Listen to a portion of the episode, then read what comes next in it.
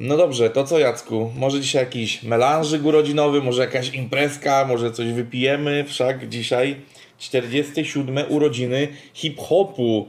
Bo przecież hip-hop jest tak prostą rzeczą do ogarnięcia, że można ją zamknąć, że ma 47, nie więcej, nie mniej lat. Podobno zwiąże się z tym jakieś legendarne wydarzenie, jakaś impreza zorganizowana przez Cool Herca na Brooklynie, z tego co pamiętam, albo nie pamiętam. Podobno, tak jest. Powiem Ci tak, ja też mam wiele imprez, od których yy, liczenie dat powinno się zacząć na nowo. Zrobiłeś tak grubą dzisiaj nie. imprezę, że ci kalendarz pod to ustawiają. Dokładnie. Yy, to na przykład urodził się Jezus, to wtedy też zrobili taką imprezę. Taki, takie były pępkowe, że aż mamy rok zerowy, no nie? I od tego czasu liczymy dni, lata, całe miesiące i tak dalej. Yy, A że my liczymy i godziny, i lata, im bardziej się starzejemy. Także witam Was w 19 odcinku tego rapowego podcastu, czy też pod, podcastowego rapowania.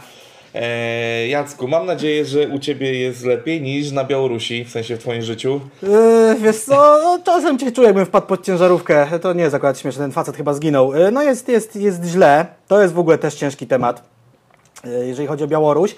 Ja sobie nie zdawałem sprawy, jak mało wiem o Białorusi. A i tak wiem trochę, no nie, do, do momentu tych To protestów. powiem tak, e, cieszę się, że nasz podcast nie jest o tym.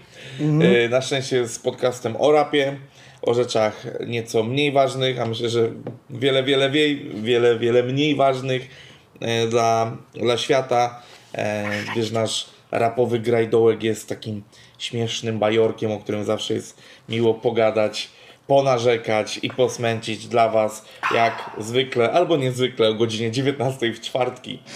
Em, Czy się uda? Czy w tym Dobrze. tygodniu się uda? Mam nadzieję, że się uda. Miejmy nadzieję, jest środa 21.37 prawie. Ta słynna godzina. Ja, mam- ja mam dwie, Dokładnie. Jacku, miałeś jakieś ciekawostki do Tak, y, kiedy opublikowałem ostatni odcinek, wpisałem słowo Minecraft i dokumenty Google, chyba czy przeglądarka moja, podkreśliło mi to słowo, bo Minecraftu nie znało i zaproponowało mi słowo mineciarz i dowiedziałem się, że istnieje słowo mineciarz. To jest jedna rzecz. Druga rzecz, nasz widz Kamil o ksywie Markus y, zasugerował mi na Instagramie, że prawdopodobnie to legendarne wideo, gdzie Pich leży w wannie i zaprasza, żeby tam dzwonić, pochodzi z teledysku. I rzeczywiście miał rację, słuchaj, to jest z klipu Picha z gościnnym udziałem wokalistki o pseudonimie Siloe nigdy już nie wróci na bicie Magiery. O kurwa. I to jest, ja pewnie wiele osób o tym w ogóle wie i to nie jest dla nich żadna informacja. Ja tego nie wiedziałem, sprawdziłem, ta sama wanna, to samo ujęcie, te same kafelki, zgadza się. Że to jest jakaś, zaga- Okej, jakaś e- zagadka zrozwikłana w moim życiu. Teledysku nie pamiętałem, aczkolwiek za czasów gimnazjalnych zasłuchiwałem się w tym utworze e, przy pierwszych swoich e, gimnazjalnych miłościach i tak dalej. Także, także numer doskonale znam. Rzeczywiście, rzeczywiście coś takiego Istniało. było. Zanim przejdziemy do tematów naszego dzisiejszego odcinka, chciałbym przypomnieć o czymś takim, co ogłosiliśmy i w następnym żadnym odcinku nie kontynuowaliśmy. E, czyli jak oni oglądają, jak wy nas oglądacie albo słuchacie. Pamiętajcie o tym, aby zdjęcia z tego, w jakich okolicznościach słuchacie naszego podcastu, czy to na Apple Store, na, na Spotify, nie wiem, na, sorry, na Apple Podcast, na Spotify, Tidal, Google Podcast.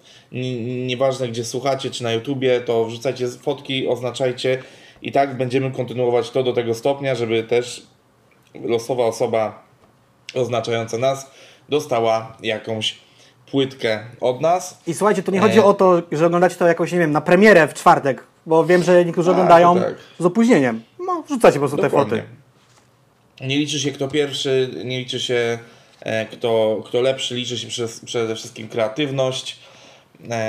I co? I myślę, że... A nie, jeszcze miałem zapytać. Jacku, co u Ciebie ciekawego w tym tygodniu? Yy, miałem jechać w tym tygodniu za granicę, nie pojechałem, bo przekładało mi się to. To jest jedna rzecz. Druga rzecz, yy, my, myślę trochę o Wiśle, trochę o Przemyśle. Yy, no wydarzyło się trochę rzeczy politycznych w ogóle. Jednej rzeczy będziemy takiej z polityką trochę mówili związanej. No ta Białoruś jest akurat przerażająca. Yy, I co jeszcze? Aha, i kupiłem sobie kasetę w 2020 roku z muzyką, także wi- wi- widzisz jak jest, to nie jestem kolekcjonerem. Jacek Trendsetter. Trend, Eee, trend sweter. Jakby kogokolwiek interesowało, co u mnie, to w sumie dzieje się dużo, a tak za bardzo nie mam o czym powiedzieć. No na pewno y, odbyłem dwa fajne koncerty i w końcu miałem okazję tak poznać, poznać e, RAU. bo e, jak wspólnie ustaliliśmy, przecięliśmy się na kilku melanżach, kojarzyliśmy swoje twarze, trochę coś tam kiedyś pogadaliśmy, ale raczej to było zawsze w stanie upojenia, e, więc nikt z nas nie pamiętał do, dokładnie detali. E, świetny koncert, ubawiłem się niesamowicie. Wariaty moje. Jakby no, RAU daje, daje według mnie lepsze, jedne z lepszych koncertów akurat w Polsce, jeżeli chodzi o jakieś takie zaangażowanie, te skity. On sam Tak, sobie jest tak, tak. DJ-em i raperem, to jest w ogóle też niesamowite. Chyba jedyna taka jednostka w Polsce. Yy, I co jeszcze chciałem powiedzieć? Widziałem Atoma w ogóle na Instagramie Rała, dlatego, dlatego wiedziałem, że tam jesteście gdzieś razem na backstage'u. Tak, tak, tak. E, Mój pies był, znaczy nasz pies był z nami w podróży, bo e, te weekendowe koncerty ogarniają z Martą, więc byliśmy w ogóle e, we trójkę. E, Tam Atom wymęczył Rałka przed i po koncercie dość mocno. To, to prawda, co na drugi dzień męczyliśmy się w 45-stopniowym upale na plaży nad Odrą Wow. e, we Wrocławiu. E, ja przeżyłem e, mikro porażenie, znaczy oparzenie słoneczne slash udar słoneczny. Czyli bolała cię głowa, zawroty, tak? Coś te kli- klimaty? Tak, i dreszcze co 3 sekundy, takie, że całe ciało. No nie było przyjemnie, ale było warto. Koncert Palucha we Wrocławiu prześwietny. Ja już to pisałem Jackowi, ale będę miał taki jeden wyjazd koncertowy, Mhm. że znikam z Poznania na 10 dni. A, no właśnie, musimy po tym streamie ustalić w ogóle, co jest pięć, Tak no nie? jest. A coś jeszcze chciałem powiedzieć, taki disclaimer dla Znaczy, ja, was. tam będę miał, ja to będę miał kilka dni takich luźnych, że będzie można nagrać. Chodzi bardziej o fakt, że po prostu wybywam na 10 dni na robotę. Weź sobie mikrofon pchełkowy przede wszystkim, żeby było czym nagrywać. E, Chciałem, True, true. chciałem powiedzieć jeszcze Wam wszystkim, nie wiem co będziecie u nas słyszeli w mikrofonach, umówmy się, jest drugi tydzień sierpnia, w Poznaniu jest codziennie 30 stopni plus minus, więc nagrywamy przy otwartych oknach, abyśmy tu nie pomdleli, Si. więc, ale mam nadzieję, że się nic nie nagra, no chyba, że będą tak zwane psy dupami szczekały, ale mam nadzieję, że nie. I na pewno, I na pewno będzie więcej cięć niż zwykle, bo ustaliliśmy, że będziemy się nawadniać i dbać o to, żeby nie, e, nie wyglądać po prostu jak dwie upłocone świnie w kamerze. Bam. Oink! Em, I tym oto optymistycznym akcentem przechodzimy do nomen nomen wydaje mi się dość dużego wydarzenia, które już teasowaliśmy w jakimś poprzednim odcinku.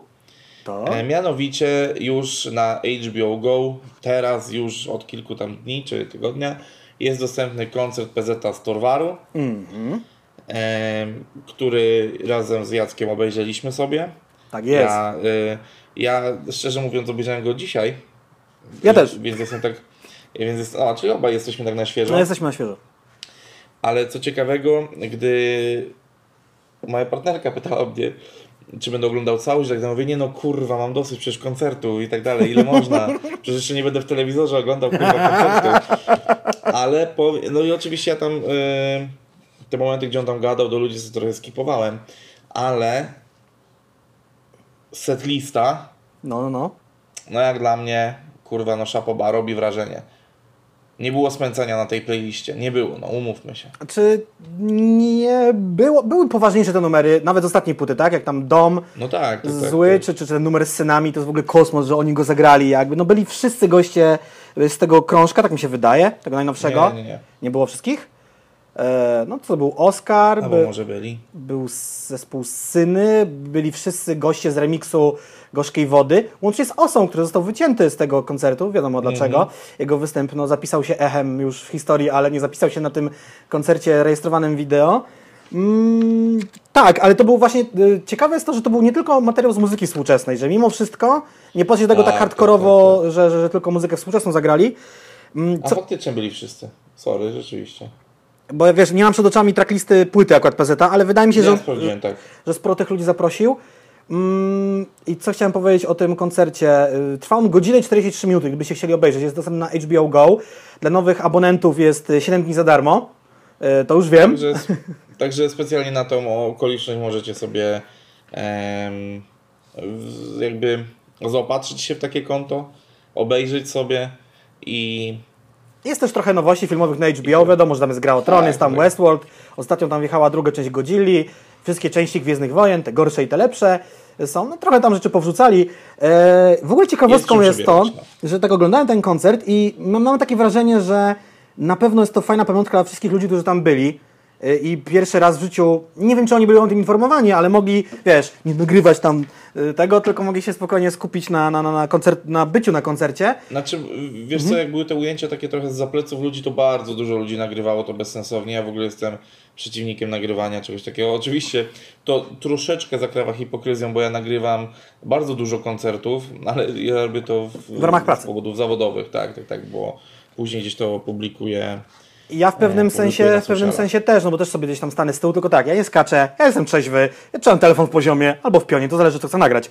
I, i też to czasem nagrywam, co ma ręce i nogi, mm, no ale wiadomo, tego się jakoś nie wypleni, a jeżeli chodzi o warstwę wizualną, to nie mam jakiegoś tam rozpierdolu takiego, że trzeba tam oczy mieć przyklejone do ekranu, więc myślę, że można sobie puścić ten koncert i pójść, nie wiem, coś ugotować, albo sobie posprzątać, porządek w Znaczy, szafie powiem zrobić tak, y, i to sobie będzie leciało w tle. wizualnie- e, Wizualnie w obrazie na pewno nic się nie dzieje, ale rzeczywiście, jeżeli chodzi o wizualki na scenie, Mhm. no to tam już się dzieje y, więcej niż na 95% koncertów rapowych. Tak, Bo tak. umówmy się, że e, no co no, Sokół, Problem, PZ, Czasem paluch, Quebo.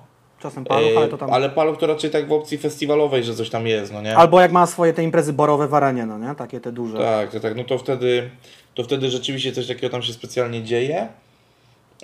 Nie wiem, czy to, znaczy nie, no oczywiście to nie jest przypadek, ale imprezy problemu Sokoła, Kłeby i PZ łączy to, że e, są one ogarniane przez e, ekipę Revolium, czyli przez e, firmę DJ-a Stiza.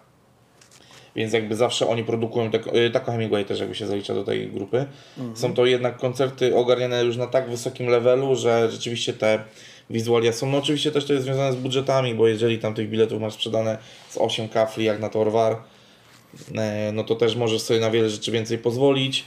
E, Poza tym też no PZ miał zagrać tych koncertów 4, A zagrał Więc- dwa, tak? e, chyba tak. Warszawę i Wrocław. Wrocław dosłownie E, rzutem więc- chyba na taśmę. E, więc jakby tak, no. e, Można, rzeczywiście można z tego zrobić fajne show, no bo jeżeli już grasz rzeczywiście te cztery koncerty, no to warto, warto żeby one zapadły w pamięć. To jest podobny case z tym, co Kłebo zapowiada, o czym gadaliśmy w poprzednim odcinku. Tak, tak, tak. Mhm. szykują też coś specjalnego, miejmy nadzieję, że to rzeczywiście będzie coś specjalnego. Jeżeli chodzi o rzeczy specjalne, też niespotykane często w polskim rapie, Mhm. czyli live band.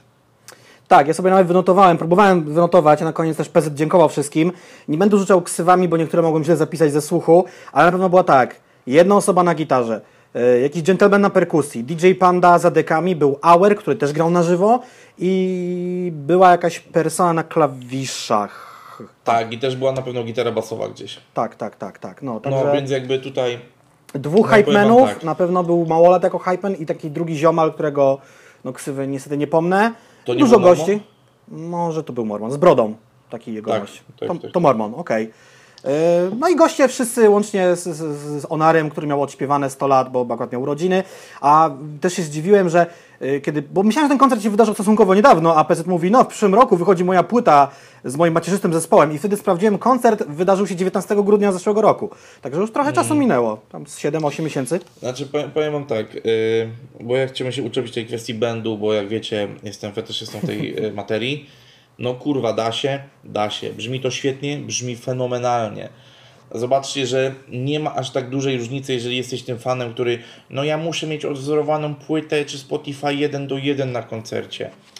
Taki fan też się odnajdzie, ale ten, który chce usłyszeć troszeczkę nowszą aranżację, troszeczkę żywszą perkusję, bo jednak jak człowiek pierdolnie w tą perkusję, ta, y, jest to, y, nie mówimy też o elektrycznej perkusji, tylko no porządnie nagłośniona perka, to też to zupełnie inaczej wygląda. Ta energia jest inna, rozchodzi się inaczej. E, Wiesz, zawsze można tą gitarę mocniej zagrać, jeżeli czujesz, że energia jest taka jak trzeba. Mocniej w ten bas pierdolniesz jak też trzeba. No to jest zupełnie inaczej. E, Czasami jak cię poniesie jakaś fantazja, dodasz coś od siebie, e, przyspieszysz na tej perkusji. No nie wiem, no to daje zupełnie inny feeling, jeżeli chodzi, jeżeli chodzi o koncerty i to mi się szalenie podobało. Cieszyłem się też, że usłyszałem e, jakiś numer z PZ Małolat, bo ja bardzo lubię tą płytę u Ciebie w mieście. Tak jest, było tak. Więc jakby. No mówię, no mi, mi się bardzo to podobało. Myślę, że sobie jeszcze wrócę w ciągu tego tygodnia, bo ja aktualnie na HBO nie mam nic dla siebie, więc jakby nie subskrybuję na, na bieżąco. Ale wrócę sobie, wrócę sobie pewnie do tego koncertu, żeby tam jakieś detale sobie przejrzeć. Oczywiście moment, w którym wszyscy goście są naraz na scenie i śpiewają refren. Tak, game no. over, nie? Ale też zauważyłem, y, nie wiem, to jest moja obserwacja, jak wchodzą poszczególni goście do gorzkiej wody i kiedy wyszedł paluch, było takie, że tam publiczność zrobiła taki no, hałas sama z siebie, tak? Że była zajarana tym, że się paluch pojawił, kiedy on już tam rapował swoje rzeczy, ale kiedy wszedł Kenke, to chyba dostał jeszcze większy hałas niż, niż Tak. paluch, także jakby to, to to było ciekawe. zauważyłem. A Sokół, sam nie wiem jak to ocenić, bo on tak, wszedł, tam była taka dosyć duża pauza, bit leciał, leciał i dopiero, i tam wjeżdżał na płytę PZ, jak do siebie, jakby to była taka ogóle- próba sił, kto zrobi, kto dostaje większy hałas bez legendarnego zróbcie hałas chyba, nie wiem. Znaczy powiem Ci tak, no umówmy się, ale zwrotka Sokoła na gorzkiej wodzie jest najgorszą ze wszystkich gościnek zwrotek. No już w ogóle ta opcja, że wjeżdża na nową płytę PZ, ta jak do siebie. Znaczy, no właśnie to do siebie bardzo, do, po swojemu to zrobił, tak? Jakby nie- niekoniecznie ugiął się do tego bitu. Znaczy powiem Ci tak, no ja jak usłyszałem ten Czekaj. numer, No. napisałem Mesowi, że kurwa jego zwrotka jest jakimś kurwa no rozpierdolem stulecia. Mhm. To jedyne co odpowiedziałem, że znaczy dostałem w odpowiedzi no to, że raczej to był beat dla raperów, którzy potrafią lecieć jak dobry czarnoskóry e, brytyjski raper po e, dużej dawce kokainy, więc... Ja właśnie teraz sobie Więc sprawdziłem, powiem Ci tak, y, Mhm. jeszcze tylko kończąc. y, Flow, Janka, rapowanie i Sokoła tutaj troszeczkę... To, to troszeczkę nie ten vibe, no nie? Na przykład a miły ATZ jakby tu wjechał. Gościu. miły ATZ swoim remixem zjadł płytę płomienia ostatnią, więc wiesz jak jest. Myślę, że tu by się działy fajne rzeczy. Sprawdzam, bo ten No. drugi remix Gorzkiej Wody zdechły Osaja na rapowania o co chodzi Oki. Powiem Ci No tak, Oki, Oki idealnie się wpasował, on tam leci kurwa jak wiesz, Ok jest... jak Machine Gun Kelly kurwa, nie? Z tą, czy Sokół tam zrobił najsłabszą zwrotkę? Powiem Ci, nie wiem, że nawet mi się trochę tego nie chce rozkminiać, yy, ale... Znaczy ja to tylko tak rzuciłem, bo to tak mój No. prywatny ranking, bo jak dla mnie Oki i Mes odnaleźli się tam najlepiej, kurwa. E, Kenket zrobił bardzo po swojemu fajnie. No Paluch to już jakby od linijki pisze te zwrotki gościnne, mam wrażenie, w sensie takim, że to jest poziom powyżej powiedzmy 8 na 10, poniżej którego on nigdy nie schodzi i koniec, kropka. W sensie po prostu Paluch jest tym raperem, który nigdy Cię niczym nie zaskoczy, ale też nigdy się na nim nie zawiedziesz. Takie mam wrażenie w ogóle, nie? Jakby ostatnio. Czasem, wiesz co, czasem mi się wydaje, on czasem zaskakuje jakimś fajnym porównaniem, mnie przynajmniej, no nie? Albo jakimś tam Ale nie, nie, ja ciekawą mówię, takim szerszym, ja mówię w takim szerszym kontekście, no nie? No powiem Ci że- tak, jak ostatnio zrobił refren u Białasa, to ludzie się, wiesz, powiedziałbym, wkurwili, że "A, pan już rapu nie robi, niech popy to nagrał. To może zaskoczył ich, ale chyba negatywnie. Nie, mnie akurat nie, ale no.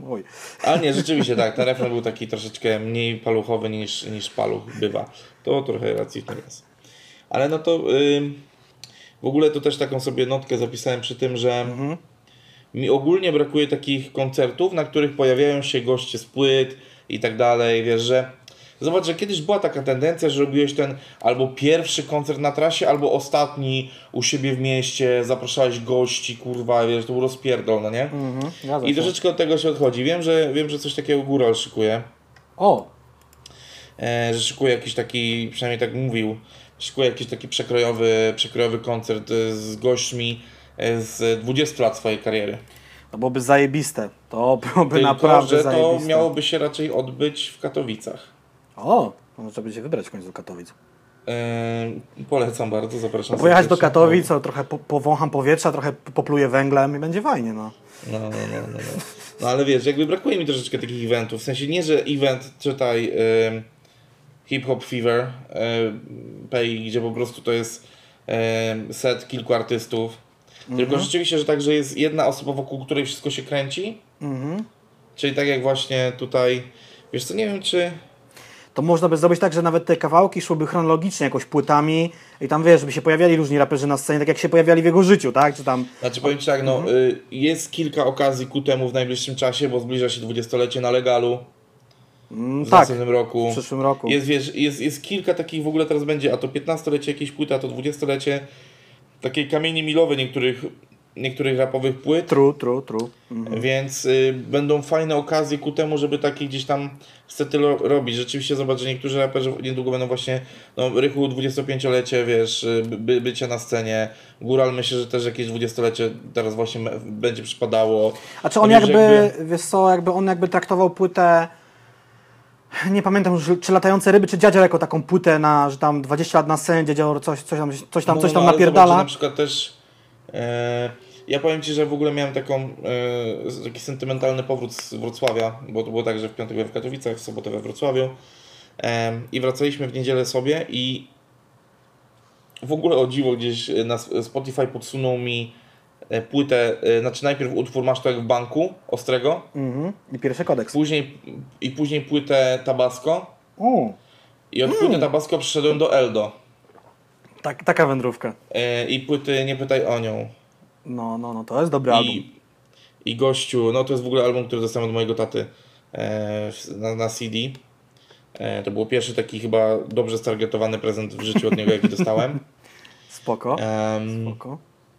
I powiem Ci, że nabrałem takiego sentymentu, że mimo, że Leszek obchodził tam z 2-3 lata temu dwudziestolecie kariery, to było 20 lat na scenie Eldo, Mhm, mhm. to chciałbym może z większą pompą zrobić mu przy okazji premiery najnowszej płyty 25. W ogóle tak y, z, taką lekką, zakręconą łezką wokół, bo Eldo jest najważniejszym artystą e, rapowym w moim życiu, jaki mi się przewinął przez lata.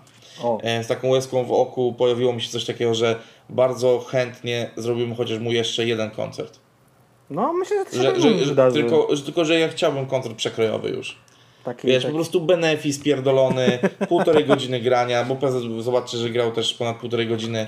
Mhm. Taki porządny benefis, y, goście, Jotsue, wiesz, wiesz, taki kurwa trochę gramatika, trochę solowego Eldo, e, wiesz, może jakiś, y, może wiesz, w- Włodzi z Personem w ramach Pariasu. Wiesz, taki naprawdę kurwa, i to jeden koncert w Warszawie, jakiś klub taki, wiesz, na 800 osób max.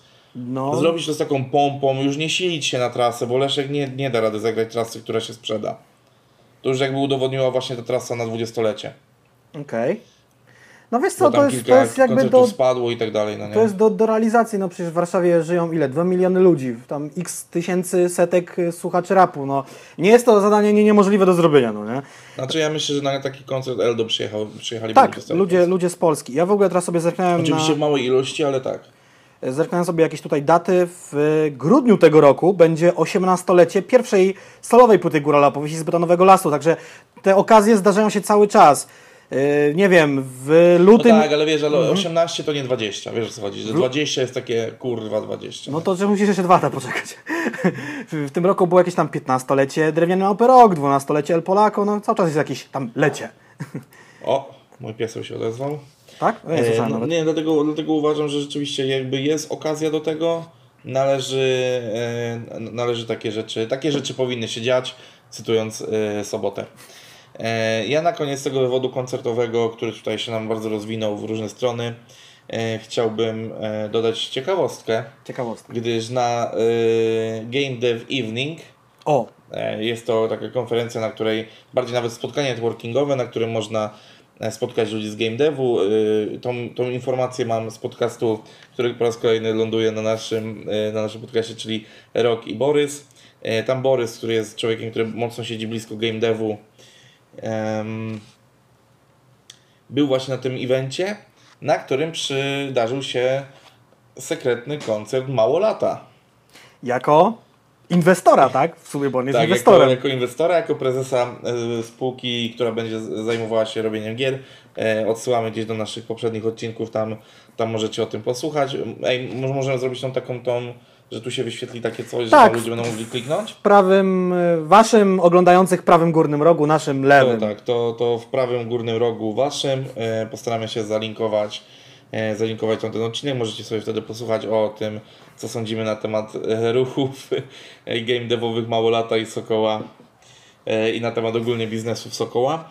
E, a ja pozwolę sobie zrobić szachermacher mały, bo nazwałem koncert Małolata sekretnym koncertem, więc może byśmy przeszli do tego, że Znaczy my w ogóle nie idziemy po kolei, bo już na dzień dobry ominęliśmy jakieś tam w- w- jedną rzecz, więc se skaczmy po tych tematach. Ja nie widzę, żebyśmy coś pominęli, ale rzeczy, rzeczywiście... Albo, to albo inaczej miało być pierwsze. Eee, a, okej. No ale dobra, to chodźmy do tego sekretnego koncertu. Jakoś do tego wrócimy. Eee, to tylko sekundę, ja sobie to pozwolę przerzucić tutaj, żeby nam na stampach, które widzicie tutaj pod nami, wszystko się wyświetlało poniżej e, odpowiednio. E, dobra, no i poza tym sekretnym koncertem Maulata zadział się jeszcze jeden sekretny koncert i pewnie się powtórzyłem właśnie. I był to koncert, uwaga, Żabsona. Tak jest. Y, Właśnie sobie E, To był koncert w Sopocie, tak? Kurde, w Trójmieście. Nie powiem Ci dokładnie gdzie, Okej, ale na pewno w Trójmieście. dobra, czyli było to Trójmiasto i był to koncert zagrany z samochodu, gdzie ludzie dowiedzieli się tam na 2 czy 3 godziny wcześniej, gdzie ten koncert się odbędzie, aby mogli się zgromadzić, prawda? Tak jest. Na Instastory Żabsona było ogłoszone info. Mam też jakby nagranie wideo z tego. Co ciekawe, nie wiem dlaczego, ale w tym Google Photos nie mogę tego wyciszyć, więc mogę sobie jedynie przerzucać slajdy z tego, bo, bo inaczej będzie mi się to odpalało wideo i będzie mi to zagłuszało. Y, Osób było sporo, nie wiem jak ty to swoim okiem koncertowym oceniasz, bo ja tego tak nie potrafię policzyć. Ja nie chcę tego oceniać. Ilościowo? Ile tam było? No nie wiem, z, Nie chcę. z kafel ludzi tam Nie był? chcę, bo nie chcę, bo później będzie Wiksa. Wie, wiecie, jaka, e, jakie są liczby zachorowań aktualnie w Polsce. Ja już nie chcę podgrzewać atmosfery. E, Już wypowiedziałem się przy okazji takich spędów, e, przy okazji Quebo i otwarcia Misty. Ja już nie będę jakby podkręcał tego. W sensie, to są po prostu niekontrolowane wydarzenia. Ale, Ale- uważam, ale że jest- takie wydarzenia mhm. powinniśmy kontrolować aktualnie. To jest jedna sprawa, okej. Druga sprawa jest taka, że wiesz, z noszeniem, z noszeniem maseczki jest troszeczkę jak. No, nie wiem do czego to porównać. Przecież nikt im tam nie kazał tych maseczek nie zakładać. Wiesz jak jest to, nie? Biorąc pod uwagę, jak to, jak to wydarzenie wyglądało. No jakby ja mam cały czas zawsze w, kieszeni swoich spodni. Na, na zewnątrz nie noszę, bo nie ma takich obowiązków. Po, w pomieszczeniach zamkniętych wiadomo, że trzeba. Czy w komunikacji miejskiej. To też jest, to też jest kwestia rozsądku, no nie? Pewnych rzeczy. Koncert spontaniczny na świeżym powietrzu. No, młodzi ludzie są tam, tam jest najmniejsze to ryzyko zachorowań, więc trzeba mieć kciuki, żeby wszystko było w porządku. Taki koncert się wydarzył w każdym razie i, i co? No i, no i co, co mogę więcej powiedzieć? Fajny w sumie gest ze strony Jobsona, ale też trzeba uważać na swoje zdrowie.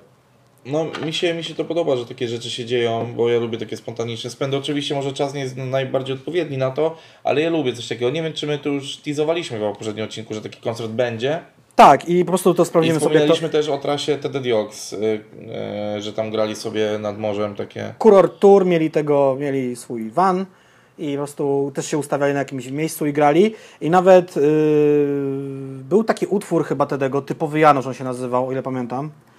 Ja sobie to sprawdzę, bo był to nawet ten Kuror Tour tam wspomniany i że w jednej z miejscowości tak, z letnie czartery EP, do sprawdzenia na YouTubie i w takich innych serwisach streamingowych z 2017 roku jest to krążek. W jednym z, mieli, że tak powiem, beef w jednym z takich kurortów wakacyjnych.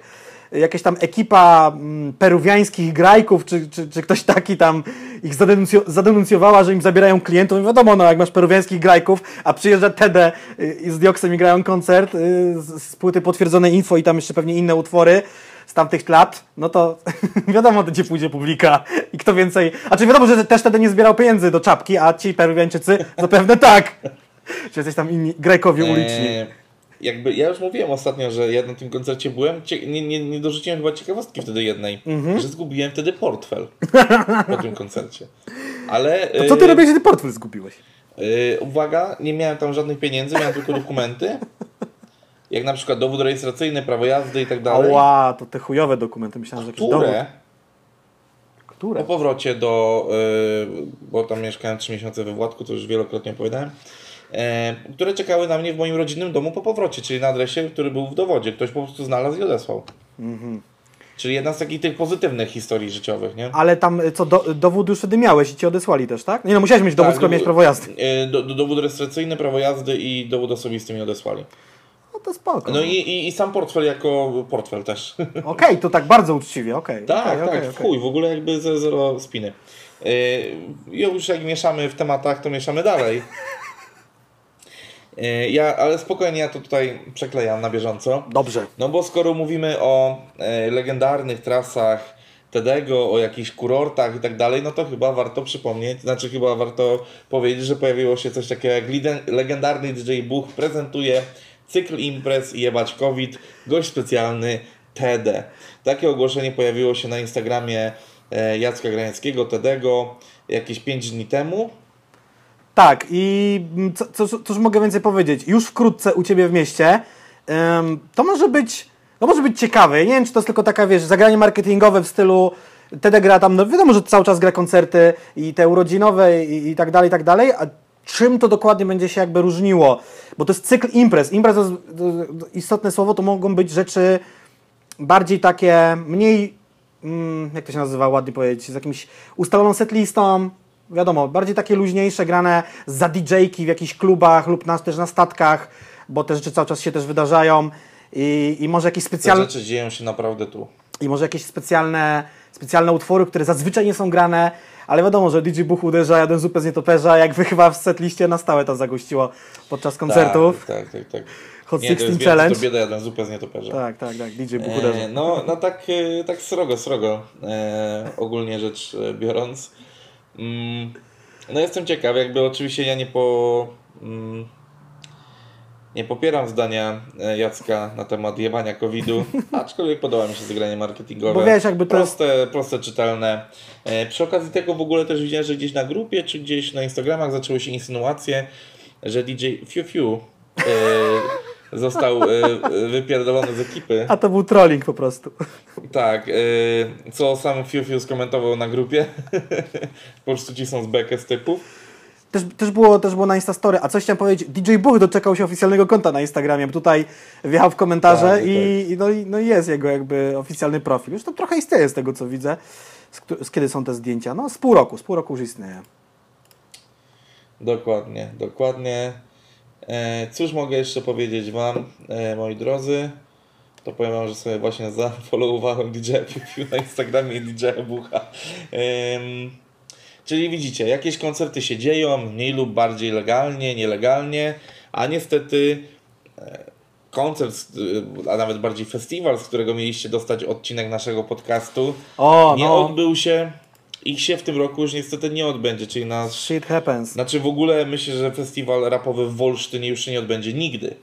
De facto. Co jest w ogóle chujową informacją, bo nie ukrywam, Że... że... Miałeś gdzie spać w Wolsztynie za darmo. Nie, wiesz co, to jest... Ja do Wolsztyna właśnie jeździłem do, do jakby mojego ziomka, do dobrego przyjaciela Karola, gdzie Serdecznie mieliśmy... pozdrawiamy. Tak, akurat mieliśmy okazję wszyscy tam przymelanżować w zeszłym roku i to było spoko, że mogliśmy się zobaczyć, jakby on mieszka w Olsztynie, a w Poznaniu też był taki, taki pretekst, żeby się, się, się wybrać jakoś, się spotkać przynajmniej ten raz w roku. E, I tam no ja na rap stacji każdej byłem od początku, y, kiedy to było się odbywało w innym miejscu, potem w tym parku i tak dalej. No a w tym roku mm, impreza miała być na początku lipca, potem została przeniesiona na koniec tego lipca i ostatecznie dostał Troszeczkę, troszeczkę y, inaczej, bo początek No. lipca, koniec sierpnia, koniec lipca, y, ponownie koniec sierpnia i definitywnie odwołane. Eee, nie, źle powiedziałeś. Początek lipca, koniec lipca, potem koniec. Nie, Nie. no. No ale przecież miał się odbyć 31. No tak, ale, przy, ale najpierw, 31 y, pierwszy, no nie? Waldi najpierw ogłosił przełożenie, e, po tym jak już jebnął COVID, przełożenie dopiero na sierpień i to już było powiedziane ludziom. Później przełożył to na koniec, e, znaczy na tą datę e, przełomu sierpnia i lipca, na to ludzie się strasznie wkurwili, że już zapowiedział na sierpień, oni na sierpień sobie pobukowali noclegi, a przełożył pamiętałem. miesiąc wcześniej i później przerzucił, wiesz, z powrotem na chwilę dał ludziom nadzieję na koniec sierpnia, po czym e, z jakieś trzy dni później definitywnie. Tego, tego nie pamiętałem. No Wiesz. i em, nie dostał festiwal zgody od czego? Od tego niby sanepidu i policji. Prawda jest No taka nie, po prostu właśnie, właśnie władze miasta dostał, bały się. A później mu ją zabrano. Tak. No, to też ciekawe. No tak, no bo gdyby No. nie, nie dostał, to przecież nie organizował tej imprezy. Po prostu władze, Dokładnie. władze boją się y, wzrostu zachorowań. Wielkopolska niestety koniec końców przoduje i w rankingu ogólnopolskim i jakąś Nie, tam... no jak przoduje? Jest Znaczy jest w czołówce, jest w czołówce. 5, no. Top 5, no. E, no. ale z 16 województw to nie jest jakieś tam szczególne wyróżnienie. Na południu No nie, mamy... nie, nie, no jakby no wiesz, no ja bywam często na Śląsku, wiesz, ale y, ba- bardzo mi się podoba, tak abstrahując jeszcze na sekundę, przeskok między Śląskiem a Dolnym Śląskiem. Mhm. Jaka jest Że na Śląsku czuć, że jednak tam powróciło i tam jest trochę taki stresik w Katowicach, No, no. a we Wrocławiu, no we Wrocławiu przyrosty dzienne, znaczy w ogóle w Dolnośląskim przyrosty dzienne są 20-30, więc tam zupełnie inaczej ludzie żyją. O, no teraz w ogóle powprowadzano te strefy czerwone i pomarańczowe, gdzie jeżeli ktoś się orientuje, jak wygląda Śląsk, to jest czasem tak, że jeden tramwaj idzie przez trzy różne miejscowości, gdzie na przykład jest strefa zielona, żółta, czerwona. Nie bądź tu mądry, no nie? Gdzie w każdej z nich obowiązują inne przepisy. Nie, nie, no jakby ja uważam, że w ogóle wprowadzenie tych stref znaczy te strefy zostały wprowadzone w bardzo negatywny sposób, znaczy taki chaotyczny, ale to nieważne. E, Wracając do Festiwalu. Wracając do festiwalu, e, bo nie ma co mówić o rzeczach smutnych, warto mówić o rzeczach dobrych, bo informacje od organizatorów mamy bardzo proste, czyli dorzucony kolejny dzień, kolejna scena, nowe, nowe miejsce, w sensie nowa miejscowość, ale na szczęście oddalona chyba tylko 30 km od pierwotnej. Aha, tak, kolejny dzień, no bo był dwudniowy festiwal, zamienił się w trzydniowy festiwal w Tak. Sławie. Y, miejscówka, właśnie, y, miejscowość jest y, Sława, czyli już teraz obowiązkowo na każdej edycji muszą być dwa Sławy. E, Oby. Więc jakby... Nie no, jak dla mnie super. E, podobno, ja nie jestem jakby z województwa wielkopolskiego, więc się nie znam, ale podobno ta miejscowość jest jakby bardziej kurortowa, bardziej wakacyjna, jeżeli chodzi o takie nad jezior, znaczy miejscowości nad jeziorami. Jeżeli chodzi o Wielkopolskę, tam więcej ludzi generalnie e, się bawi. Więc może to też wpłynie na popularność festiwalu. Ja w Sławie nigdy nie byłem, ale spojrzałem sobie na Google Maps, jak to wygląda. że No, też więc widać, że to jakby- kurort. E, kurczę, no powiem wam tak, no e, wszedłem sobie na booking.com, żeby sobie obczaić, e, obczaić nocleg, to powiem wam, że jedyne co jest, to jest apartament sześcioosobowy dostępny. Niestety w opcji oferty bezzwrotnej, więc musiałbym już teraz na to wywalić dwa kafle.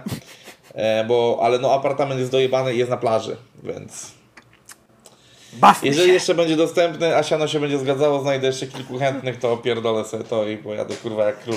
Na jak Szymczunio. bogatości. Na bogatości. Em, no dobrze, e, czyli już pogadaliśmy o koncertach, które się odbywają, legalnie bądź nielegalnie, o koncertach, które się nie odbędą, czyli jakby Rapstacy dołącza do grona festiwali, które się nie odbędą. Niestety. E, tak samo jak nie odbył się Woodstock, nie, odbę nie odbędzie się Fest Festival i Polish Hip Festival. I to jakby już motyw przewodni każdego odcinka, chyba od odcinków trzech bądź czterech nawet. Czyli kolejny numer albo inaczej. Tym razem legendarny numer, wiedziałem, że tak będzie, z równie legendarnej płyty skandalu e, Molesty w wykonaniu zespołu Camp. E, powiem tak, na samym początku, żeby nadać mindset rozmowy z mojej strony. Ja nigdy fanem wielkim skandalu nie byłem, nie uważam tego, za, znaczy uważam to za płytę oczywiście jak najbardziej ważną dla polskiego rapu, ale uważam, że jej rola e, w polskim rapie jest mocno, mocno, mocno przece- przeceniana. Generalnie jest tak, że ja jestem. Te... W ogóle, tu majta ci po kamerce. Jestem, jestem za młody, żeby ta płyta dotknęła mnie tak. Tak. jak dotknęły inne płyty, bo ja jestem raczej pokoleniem, które słuchało mm, na legalu, słuchało. Mm, mój Boże, jak się nazywa ta płyta ostrego? Tabasco? Albo masz tak w banku? No Tabasco i, i, i Ta ta, wcze- wcześniejsza, nie ta pamiętam. wcześniejsza, czyli masz tak w banku, tak? Czy nie? Czy to jest nazwa kawałka? Kurwa, jaka dziura To w jest nazwa kawałka na bank.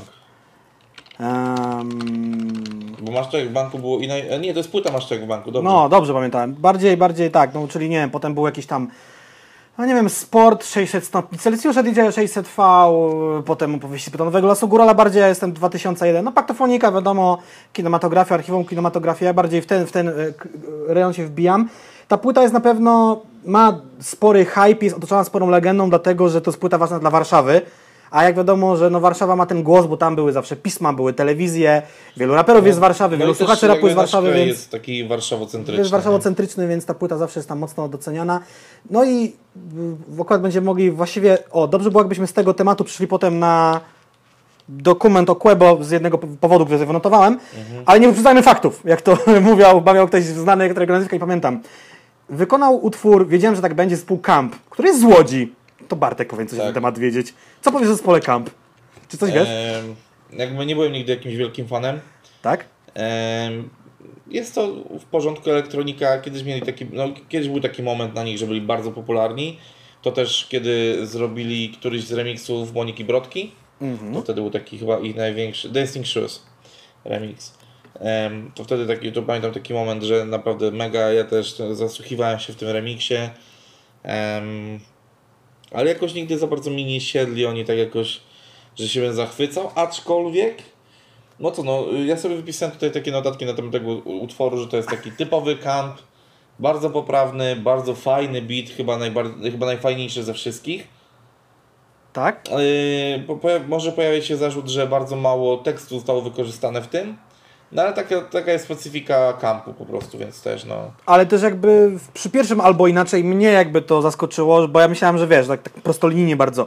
Dobrze, czyli bierzemy ten tekst y, kawałka rapowego, dajemy temu innemu muzykowi, on go wykonuje na jeden. No ale potem się okazało, że właśnie tak nie było, tak? Czy, czy to, czy przy dyskretnym chłodzie, czy przy kawałku y, P jest jedna rzecz, tam właśnie to było zmienione, to było nawet spoko. Ja sobie, mało sobie wynotowałem, bo tak jak, y, nie jestem ekspertem, bo to jest y, elektropop, tak? Czy- z- Napisałem No, sobie, że to tak jest no. Najstarsza molesta, czyli ta korowa Wienia, Wienia i Włodiego w elektropopowym wydaniu. Odważne połączenie i eksperyment, moim zdaniem udany, koniec końców. No, Tak? Że jest to takie przyjemne dla, dla ucha i można sobie to sprawdzić. Co ja wam polecamy, bo oczywiście słuchajcie tej muzyki. A nie słuchajcie, jak o niej gadamy. Dokładnie, nie, no to trzeba, e, trzeba sprawdzać te rzeczy, e, wyrobić sobie własne zdanie na ten temat. Ewidentnie nie ma co tutaj, nie ma co tutaj pos- posługiwać się tylko tym, co my mówimy. E, czyli tak jak zwykle krótkie wspomnienie o projekcie albo inaczej, już wszystko chyba na ten temat powiedzieliśmy. E, ja mam nadzieję, że po, no poczekamy pewnie do samego finału. Płyty winylowe tam- już istnieją, bo widziałem, że ktoś już ją pokazywał w formie fizycznej na Instagramie. Okej. Em, Cóż możemy dalej? E, Film dalej dokumentalny o. Quebo, bo tutaj Tak, to tak, będzie mi się e, wiązało z molestą w ogóle. Pojawił się tutaj newsik, że w ramach 17 festiwalu filmowego Millennium Dogs Against Gravity. e, Millennium jest tutaj e, jakby tytularnie jako bank Millennium. To nie jest, że to jest jakiś tam milenialny festiwal czy coś, to tak e, sugeruje tylko, bo sprawdziłem sobie, że są, że, że jest logo Millennium w nazwie. Mhm. E, I w ramach tego, że festiwalu Red Bull Media House, czyli po prostu jakaś jedna z kolejnych odnóg Red Bulla zajmująca się różnymi rzeczami, wzięła się i zrobiła, wzięła się, po prostu zrobiła materiał Quebo na Fide, Romantic Psycho film. Widzę, że tutaj po jakichś tam przebitkach, że są, e, że są gdzieś te materiały z tej trasy Red Bull Music Bus Tour i tak dalej. Jest taki, znaczy nie, chyba z Red Bull Music po prostu, czy tam ze sceny Red Bull Music, na której grał Quebo. No generalnie Z tym takim E, PKS-em pomalowanym. To, to jest to chyba tak, to. tak. E, Jestem, jestem ciekaw w ogóle, jak to, jak to będzie wyglądało. Mhm. Eee, kurczę, no widzicie, no to jest to, co już chyba już mówiliśmy któryś raz, że fajnie, że takie dokumenty się dzieją, bo tydzień temu rozmawialiśmy o Żabsonie, Tak. E, więc tutaj też jest e, jakby kolejny taki materiał. E, nie doczytałem, jeżeli ty pewnie będziesz wiedział, No. kiedy będzie można to zobaczyć samodzielnie, w sensie poza festiwalem. Tak, tu jest sprawa jest dosyć zawiła. Ja chciałem jeszcze dodać rzecz, która mi się przypomniała przy okazji PZ, że, której nie powiedziałem, a to też się wiąże z tym filmem o Quebo. Takie rzeczy powodują pewne precedensy. To, że PZ już poleciał w HBO, będzie takim precedensem, że y, może inne stacje telewizyjne, kablówkowe, czy też streamingi będą chciały robić takie rzeczy. I to jest fajne, bo to już jest taki, że to się już wydarzyło i to zawsze na tym można coś oprzeć. Tak samo jak ten film dokumentalny o, o na tym festiwalu. I teraz słuchajcie tak, Millennium Dogs Against Gravity w większości miast, w których się odbywa, a to najpierw sobie sprawdźcie na ich fanpage'u, odbywa się między 14 a 13 września. Na przykład w Poznaniu, ale wiem, że w Gdyni jest to w innym terminie, jest to we wrześniu, ale jakoś 16, 20 któryś, czy 18, 20 któryś, nie wiem, w którym mieście jest to przesunięte. Nie wiem, czy ten film będzie grany we wszystkich miastach, ale powinien być, no na logikę, no na przykład to jest pokazy festiwalowe są, no to powinien być tam jakaś wspólna, No Wspólna ilość się, filmów. że postać Queby też y, przyciągnie ludzi, tak, którzy a, normalnie by się nie, nie zainteresowali w ogóle tym festiwalem. i on bierze udział na pewno w, w ogóle tym jakimś tam konkursie o nagrodę tego, tego, tego festiwalu filmowego. Yy, No mówię, ja bym bardzo chciał go w Poznaniu zobaczyć i ciekawostką jest to, że na tegorocznym Millennium Dogs Against Gravity będzie też film o moleście, ten o którym Wam mówiliśmy już hen odcinków temu, więc jakby no dwa filmy dokumentalne o polskim rapie. Film się nazywa Quebonafide Romantic Psycho Film, bo też opowiada o powstawaniu płyty Romantic Psycho w pewnym sensie, ale też o wyprawie Quebo do Azji, bo osoby uważnie obserwujące Instagrama, kiedy Quebo aktywny nie był na Instagramie, mm, nie wiem, bo jak tam wtedy funkcjonowało konto Młody Grabus, ale na pewno Krzyk Krzysztof wrzucał różne przebitki i też chyba Wojtek Koziara i można było zobaczyć właśnie ekipę telewizyjną, która jechała razem z Quebo, Krzyk Krzysztofem i kilkoma innymi osobami koleją transsyberyjską przez Rosję do Mongolii i dalej chyba też do Chin, aż w końcu wylądowali w bardzo dalekiej Azji. Także coś takiego w internecie się tam prze przemykało, No, pojawiało. Trailer ma niecałe dwie minuty, są tam wypowiedzi innymi Quebo. Mm, gdzieś też mówi, że przez dwa lata nic nie pisał i, i się, się jakoś, jak się z tym czuje. Także tam zajaweczka jest na to. No nie, no generalnie uważam, że to może być naprawdę fajny, fajny materiał. Naprawdę gruba rzecz. Myślę, że czegoś takiego nie było em, nie było jeszcze w Polsce, ale no jakby Quebo przyzwyczaja nas do tego, że robi rzeczy e, robi rzeczy spektakularne i nieoczekiwane. No też umówmy się, jego współpraca z Red Bullem już trwa kolejny rok, to jest czwarty, piąty rok. Od y, egzotyki, tak? Od egzotyki. Tak, więc już jakby no tam dość solidnie e, solidnie ta współpraca trwa i widać, że e, jest jej kontynuacja, że to, że to jest, że to jest nawiązując w sumie do sponsora e, festiwalu, że to jest niczym współpraca em, Radka Kotarskiego? Radka Kotarskiego i Banku Millennium.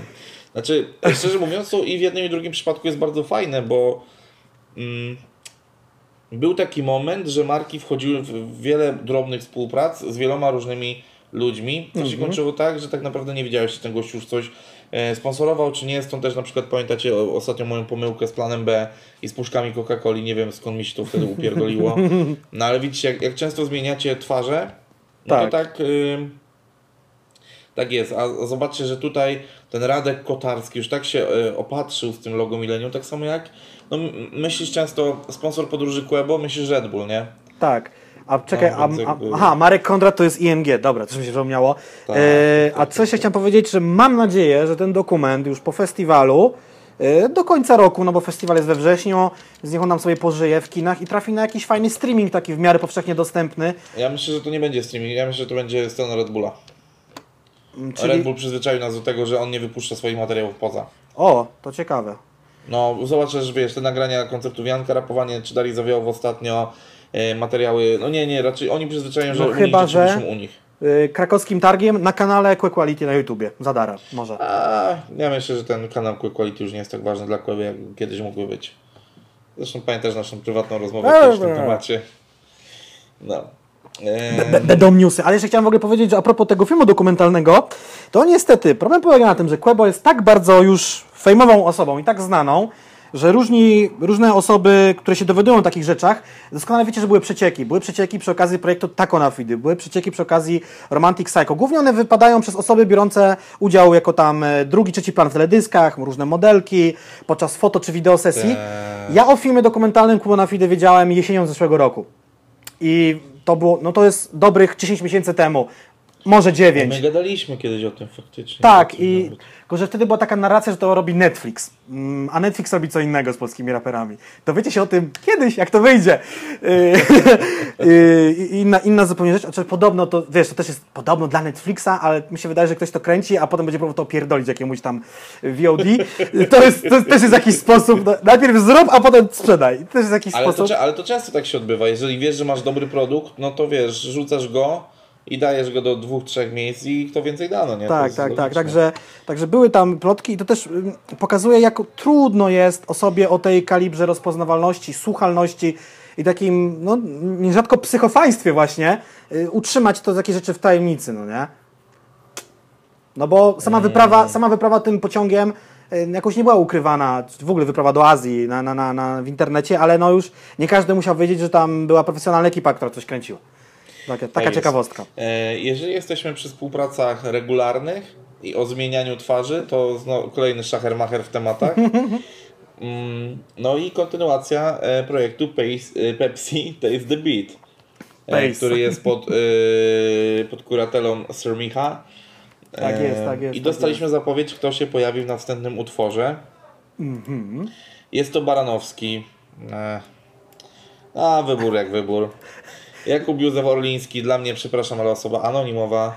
Ja No sobie, i Sarius. ja sobie sprawdziłem, powiem Ci tak, Baranowski reprezentuje Ja wiem, kim jest Baranowski i to jest takie mech totalne, dlatego to mech z mojej strony. Wex z twojej strony, okej, a ja sobie tylko wynotowałem, że jakby tutaj jest ta inicjatywa Warnera, bo Warner jakby to ogarnia, skleja tą całą akcję dla Pepsi, Cuzamen do kupy, Sermichu wiadomo, NWJ, Sarius, Anti-Hype, wiadomo, a co do, co do Jakuba Józefa Orlińskiego, bo to jest bardzo egzotyczne połączenie, bardziej egzotyczne niż poprzednim razem, gdzie widzę, mieliśmy... już widzę, widzę właśnie. Y, Zdarza mu się występować, słuchajcie, z orkiestrą symfoniczną i chórem. I oprócz tego, że potrafi zaśpiewać tak zwaną muzykę współczesną, mniej lub bardziej, to też śpiewem barakowym się posługuje, a to już jest naprawdę gruby przelot, no nie? Także No tak. i tak. to różne postacie różnych, z różnych ba bajek, że tak powiem, się spotkały. Od kiedy wy macie dostępny ten, y, ten odcinek, najprawdopodobniej ten numer będzie za następny dzień albo tego samego dnia. 14 bo- w piątek jest premiera, tak wam powiem. Dokładnie. Sierpnia. My to nagrywamy 12 wieczorem, więc jest szansa, że usłyszycie o tym jeszcze u nas w podcaście. Dopiero, dopiero pojawi się to w sieci. E, Pewnie w następnym odcinku to omówimy sobie ten numer, bo mam nadzieję, że będzie ciekawy. Ja bardzo lubię Seriusa, więc zobaczymy, co, zobaczymy, co, co z tego wyniknie. No, ciekawa współpraca. E, Już przy chyba okazji tamtego numeru było mówione, że ten projekt będzie trwał. Pytanie jak długo? Czy to będą jakieś 4 utwory, 6, może tylko Mhm. 3? Się, się zobaczy. Jestem ciekaw celu, jaki przyświeca temu projektowi. Bo to, jest, to, to, to, bo to właśnie jest taka totalnie sprzeczna sytuacja względem tego, co mówiłem poprzednio, że raczej y, marki starają się stawiać na konkretne twarze, które kojarzą się z konkretnymi rzeczami. Tak jak na przykład też wspominaliśmy, Mateusz Holak był na przykład tylko na Coli Zero. Okej. Tylko, bo, bo Holaczek, wiesz, Eko i tak dalej, to bardziej Zero, Kola, no to wiesz, takie, takie skojarzenia proste. Ym, a tutaj mamy całkowite zmiany, e, zmiany składu, a umówmy się z całym szacunkiem do dorobku muzycznego Sirmicha, no on nie jest sam w sobie na tyle wyraźną postacią, żeby po prostu żaden producent z reguły nie jest tak wyraźną postacią. To nie jest, że, że wina Sirmicha, tylko po prostu chodzi o to, że producenci, zwłaszcza w Polsce, są z tyłu, więc no, Sirmich sam nie jest na tyle popularną postacią, żeby on teraz tutaj był tym takim kuratorem, dzięki któremu ludzie się zlecą do tego. No dlatego tak uważam, że mm, no coś chciałem powiedzieć, mi wyleciało. Chodzi mi po prostu o to, że jakby sam Sermichu nie przyciągnie aż tak bardzo uwagi, jako pojedyncza twarz, no i ta zmiana i rotacja ludzi i, i ta taka różnorodna rotacja, bo plan B... Ale jakby to Sermichu jest tym elementem, tak jest tym elementem stałym, tak? Jakby to on odpowiada zawsze za, za beat. No tak, no, ale- właśnie, ale chodzi o to, że jakby no nie jest on sam w sobie na tyle silną postacią, żeby tam, wiesz, trząść tym tak, jak mogło... Na, na szczęście nie jest to Donatan, no nie? Bo mi się wydaje, że stety, niestety najbardziej rozpoznawalnym polskim producentem, nie najlepszym, bo to nie mówię, że najlepszym, najbardziej rozpoznawalnym został Donatan, ale nie wiadomo, czy wśród słuchaczy rapu koniecznie, bo on też jakby trochę przycich, Tak, może do przeciętnego Kowalskiego, przez te wszystkie współpracy z Kleo i nie tylko z Kleo, tam on jakoś wy, wypłynął. W ogóle Donatan, tak jest ci, ci, Donaszan. ciężka, ciężka jest to postać ze względu na jego. Ja już czasem nie wiem, bo on wie, że jakie te posty takie trollowe pisze na Facebooku. Właśnie czasem się zastanawiam, czy to jest jego. Po prostu. Czy to jest on, czy to jest trolling, bo momentami one są takie, że po prostu. Ach, sznurówki ci się prostują w mokasynach. A przypominam, że mokasyny nie mają sznurówek. No i po co to powiedziałeś? To tak to byłby dobry żart, to zjebałeś. Wyjaśniłem. Eee, dobrze. Do tej pory nie rozumiem, o co chodziło z tą flagą Japonii wykresem kołowym, kurwa mać. A czy wiem niby o co w tym chodzi, ale mnie to nie śmieszy, no. Te, e, dobra. Jakby nie mam teraz żadnego płynnego przejścia tematycznego, To ale trudno. przechodzimy do tematu dość ważnego. E, I myślę, że do projektu dość oryginalnego w Polsce, bo w końcu ktoś postanowił solidnie wziąć za twarz twarz. polskich raperów i wypytać ich o temat trudny. Oczywiście ta selekcja przy tym temacie była dość, mm, jakby to powiedzieć, bezpieczna. No No właśnie, bo umówmy się, że jeżeli chcesz pytać o tematykę LGBT tak. E, polskich raperów, no to na bank weźmiesz Mesa, Mhm. bo wiemy jakie ma poglądy, weźmiesz Rała, bo wiemy jakie ma poglądy, Weźmiesz Rasa. Rasa, Holaka i Górala, bo wiesz jakie ma poglądy. Tym bardziej Afrojacksa. e, Temat, I tutaj osobami takimi na przełamanie troszeczkę mam wrażenie, że jest Kosi, Wizol i Solar. Bo Solar wiemy, że e, jakie poglądy miał, Mhm. on teraz stara się wygładzać i nawet chyba tu padają takie, takie słowa, że to nie jest linia jakby myślenia wytwórni i tak dalej. Co- Coś takiego tam było, mo- może teraz przekręcam. Mniejsza większość, ale wiemy jaki on miał stosunek do osób LGBT, wiemy jaki stosunek jego przyjaciel Białaz ma. Miał, ja bym powiedział, że już miał raczej, no nie? Nie, nie, ja cały czas trzymam się tego zdania, które wypowiedziałem w tamtym odcinku, w którym e, jakby rozmawialiśmy o Białasie. A ja właśnie tak posłuchałem tej płyty Białasa ci powiem, że myślę, że naprawdę u niego się pozmieniało tam na różne tematy. No, Płyta przeciętna bardzo. Poza utworem, poza utworem Sępy. To jedyny jasny punkt na tej płycie. Ale nie o tym teraz. No bo w końcu tutaj ktoś wziął, że tak jak powiedzieliśmy, tych raperów, yy, przemaglował ich trochę w tym temacie. Mam nadzieję, że będzie kontynuacja tego i że będą pojawiały się osoby coraz mniej jednoznaczne. No właśnie, ja, ja mam taką tutaj myśl zapisaną, że tak, że może dobór tych osób yy, to są ludzie, którzy się w ogóle zgodzili wypowiedzieć, bo ja sobie wynotowałem tak, że raperzy, którzy się nie wypowiedzieli, jacyś na pewno, bo byli zapraszani i to nawet jest we wstępie, yy, pomimo to wielu raperów z różnych powodów nie, nie zdecydowało się odpowiedzieć na nasze pytania o środowisko LGBT+. I teraz tak, no zrobili to z dwóch powodów. Może po prostu nie lubią tego środowiska, z tego braku po prostu elementarnej jakiejś wiedzy czy edukacji, nie mają ochoty się to zagłębiać i stwierdzili, że no, nie będą swoich y, mniej lub bardziej umyślnych, homofobicznych wypowiedzi opublikowali w necie, a też może być druga pula, która stwierdziła, mi się to nie kalkuluje, ja nie będę mówił tak, nie będę Tak, mówił tak. nie, będę Szwajcarią, Szwajcaria jest dobra, bo się dobrze te płyty sprzedaje i koncerty, nikomu nie podpadnę, ani tym, ani tamtym, no i hej. E, ważna ciekawostka też na wstępie, że e, za ten projekt dla Noise, bo to nie jest projekt Noise'a, odpowiada agencja Outrage. Okej. Czyli agencja, e, która też jest związana z Revolium i z Wytwórnią 2020. E, I e, co też w ogóle jest piękne lokowanie w ich stronę zaznaczone, że gdzie to to było? Też mam ten dokument. We współpracy z agencją Outrage zajmującą się kreacją, produkcją i komunikacją niestandardowych projektów z obszaru muzyki, rozrywki i kultury. Tak, właśnie to widzą. E, ale też rozumiem, dlaczego oni to robili, a nie Noise, Mhm. bo no łatwiej jest dotrzeć rzeczywiście ludziom z Outrage do konkretnych ludzi. Oczywiście Wizo czy, czy Koś, no to są ludzie blisko związani z Revolium, Outrage'em i tak dalej. No raz tak samo, więc to jakby no też ten dobór jest specyficzny z po- powodu różnych koneksji. Zauważmy też, że tak naprawdę ludzie spoza Warszawy to jedynie Góral. Góral, tak naprawdę, no nie? I nie, nie wiem, gdzie mieszka Afrojax, ale te Ja rzeczy kojarzą nie. mi się z e, sceną warszawską. E, no Wienio też był takim bezpiecznym wyborem troszeczkę, no umówmy się, no bo... Jest chyba najbardziej takim eko No tak, ale no, ja cały czas przypominam to, że on po prostu ma dziwne, zjebane pomysły na siebie w stylu przecież ta faza, że on jadł y, jedzenie ze śmietnika, bo stwierdził, że prostu to będzie jego nowy styl życia, po prostu mam wrażenie, że po prostu nie No miał może to siana. był rodzaj happeningu, no nie? Friganizm. Po prostu było zwrócenie uwagi na to, że się jedzenie marnuje. Ja, ja w ogóle, a propos innego tematu, wleciał mi jakiś owad, mam nadzieję, że nie lata mi przed obiektywem. Wracając do tematu LGBT, LGBT. Publikacja tego materiału, o którym też wiedziałem od jakiegoś czasu, że się wydarzy, zbiegła się idealnie w momencie z dwoma rzeczami. Dowiedziałem się w tym roku, że można obrazić uczucia y, pomnika, pomniku, pomnika, wywieszając na nim flagę kolorową. I dowiedziałem się, że za zatrzymanie y, ciężarówki i no co prawda chyba spuszczenie lekkiego wpierdolu kierowcy tej ciężarówki, która głosi to, że y, homoseksualiści gwałcą dzieci, y, można pójść do więzienia. Tak jest, ale to dlatego to nie jest pokłosie tych nowych jakichś y, ustaw, y, ustaw przemycanych przy okazji którejś tarczy antykryzysowej, że teraz mo- można wiele rzeczy obrażać i za to będzie się bardzo karanym. Wiesz co, tego już nie doczytałem, ale słyszałem takie w ogóle plotki. Mm. Co ciekawe, o ile A dobrze... osoba, a poczekaj, a osoba, która będzie sądziła o tym, czy, y, ta, czy ktoś obraził, czy nie, Mhm. będzie ta osoba, która poczuła się obrażona. Rozumiesz, o co chodzi? Nie, Czyli ja jakby... bym cię kopnął i to ty byś mi, y, a, a to ty byś decydował o tym, jaka kara mi się należy, a nie osoba bezstronna. Rozumiesz o co chodzi? Generalnie y, co do koncepcji w ogóle obrażania jakichś uczuć religijnych bądź niereligijnych, jest dla mnie taka abstrakcja, że jakby powiedzieć, że ktoś obraża moje uczucia hip-hopowe, mówiąc, że hip-hop to głupia muzyka. Nie no, to jest tylko i wyłącznie jego opinia. Z to mogę się zgodzić lub nie zgodzić.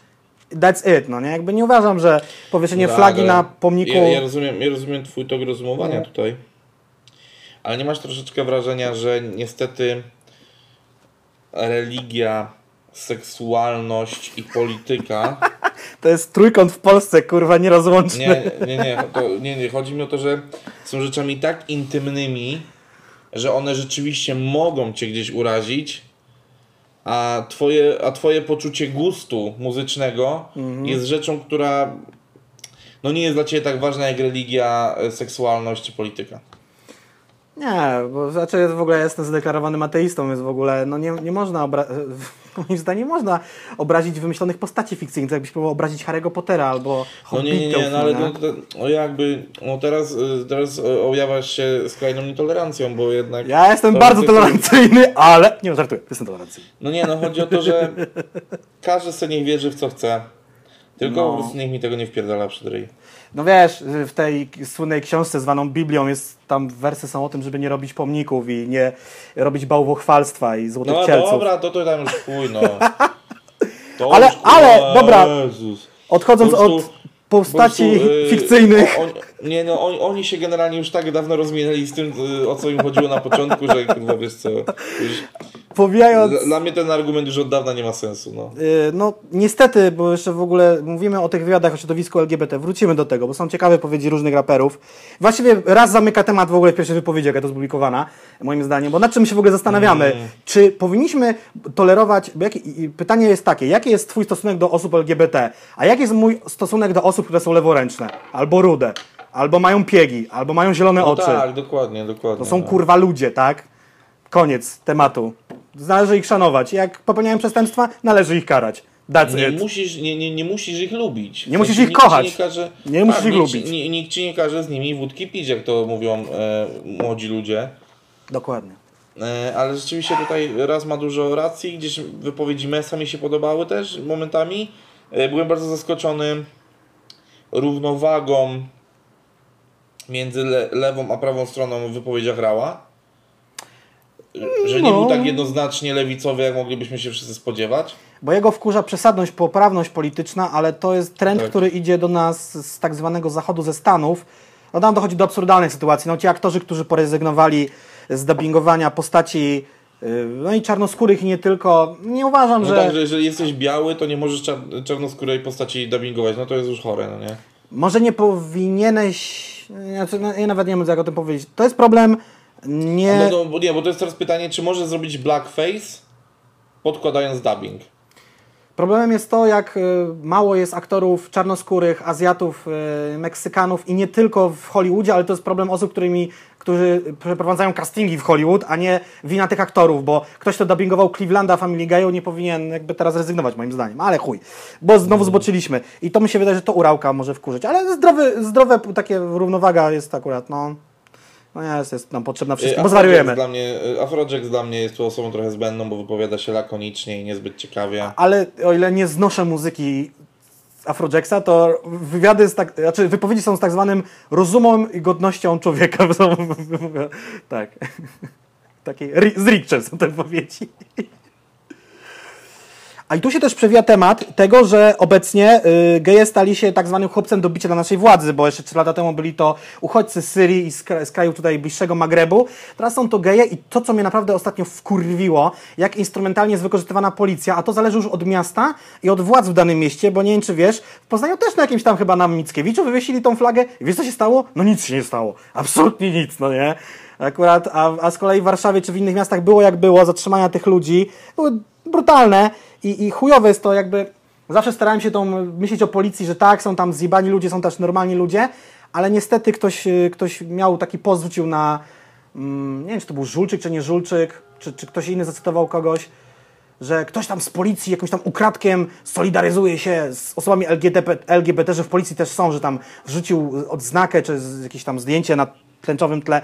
Nie, to trzeba okazywać to wprost, że a nie jakieś tam, że to się boi za swoją pracę i tak dalej. No, kurwa. No tak, Jacek, ale kurwa, wiesz, że jeżeli masz trójkę dzieci, e, żonę bez pracy, jesteś tym pierdolonym e, kurwa krawężnikiem i kurwa twój, wiesz, przełożony powiedzieć, że masz iść i chuj, przepraszam cię bardzo, w pierwszej kolejności kurwa wybierzesz rodzinę. No to jest, to jest, to jest To mega jest, chujowe. to, jest, no, to, jest tak jak, to jest tak jak masz 15 lat i wyznajesz wartości takie opór patriotyczny, o, o, oczywiście w odcięciu od nacjonalizmu jakiegoś i po prostu mówisz sobie w wieku 15 lat natchniony, nie wiem, nauką historii w szkole czy WOS-u, że kurwa, gdyby była wojna, to rzucam wszystko i idę, no to to jest takie pierdolenie, bo w momencie, w którym pojawia Ci się życie i chociażby tylko druga osoba, już nie mówię o dzieciach w życiu, to nagle stwierdzasz, może jednak bardziej postawą prawidłową i patriotyczną jest e, zachowanie tej podstawowej jednostki No to ja- jaką ja- jest rodzina, a, nie, a nie machanie szabelką No ja przed czołgami, kurwa. ja no, nie? powiedzenia A my tylko jedno, w Polsce, kurwa. że jeżeli rzeczywiście policjanci tak się zachowują i słuchają tylko i wyłącznie poleceń, to są tylko i wyłącznie maszynką w rękach władzy i nie mam żadnego powodu, żeby ich szanować. I ty- żadne ale historyjki ty o to, że ale oni... Ty pracując ale ty pracując w korporacji jesteś taką samą maszynką w rękach korporacji, po prostu No, ale to jest nie. twój chlebodawca, gościu. No, ale oni są Jacek, policjantami, jakby- a nie, kor, a nie korporacją. No, nie? Nie, nie, jest ja trochę, policja. wchodzimy troszeczkę, Prawo i porządek. Troszeczkę, y, wchodzimy troszeczkę na obszar dyskusji, o którym omawialiśmy się, że nie będziemy wchodzili. To jest jedno. Druga rzecz, y, pozwolę sobie mocnym zdaniem teraz ukrócić ten temat. Twoje doświadczenie zawodowe i Mhm. twoja sytuacja jakby w jakiej y, znajdujesz się. Mam prawo sądzić, że nie możesz wypowiadać się na temat tego, e, w jaki sposób e, twoje życie jest uzależnione od pracy. Nie, bo to jest policja, oni mają przestrzegać prawa i chronić też tych ludzi i żadne... No dobrze, ale prawo Ja- jest ustalane przez tych ludzi, którzy im płacą. Rozumiesz o co chodzi? No to, to jest straszne, no. To jest No, straszne. tak, bo jakby ja, ja nie odbieram Ale jest też coś mówisz, takiego- Bo to jest patologia, bo to jest patologia, to do czego dochodzi. Ale jest coś takiego jak też konstytucja i inne takie przepisy prawa. Ludzi, no nie? Nie, ja nie, znaczy teraz to mi dało duży taki powód, bo jest dużo osób takich, co mówią, no tam pi- pierdolę tą policję, bo to i tamto. No nie, akurat z policją mało na szczęście do czynienia. Nikt mnie tam nigdy nie aresztował, ani po głowie nie skakał, ale to jest dobry powód, że mnie tam żadne urocze historyjki, że tam ściągnęli kotka z drzewa, albo że tam babcie przechodzi z ulicy, nie będą chwytały teraz ja, za ja, serce. ja dostałem kilka razy mnóstwo mandatów w życiu.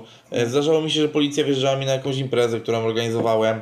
Byłem też aresztowany, byłem przesłuchiwany i tak dalej. I ja autentycznie nigdy nie doznałem jakby właśnie z ich strony jakiegoś złego traktowania, ale to były rzeczy błahe. W sensie w, e, w kontekście kraju to były rzeczy błahe. A jeżeli tutaj wiesz, oni są nakręcani, indoktrynowani, przymuszani, bo, bo zobacz, bo tam, tam jest presja taka, że po pierwsze presja pracodawcy, e, po, po pierwsze presja e, twoich współpracowników. Wiesz, to, to, to, jest, jak, to jest trochę jak y, wersja makro szkoły. No ale to pokazuje, czy oni mają kręgosłup, czego nie mają. No jak mają go z No ale, Haribo, ale no zobacz, to ale zobacz ile razy, ale zobacz ile razy podejmujesz decyzję nieświadomie, dlatego że osoby dookoła ciebie tak tą decyzję podjęły. I, i te- ten, ten eksperyment się w jakiś sposób nazywa, ja tego już nie pamiętam teraz, ale jest coś takiego, e, że ten No owczy pęd to się nazywa, no chyba tak. No, no owczy pęd, jak to, jak to inaczej nazwać, no że... Znaczy, Nie, on jest właśnie- za stadem, no. O, o, owczy pęd ma taki e, pejoratywny tutaj, e, taką pejoratywną konotację, bo raczej e, chodzi o podążanie za złymi decyzjami, a tu bardziej chodzi o to, że my zawsze po, podążamy za społeczeństwem, nieważne czy to są złe czy dobre decyzje.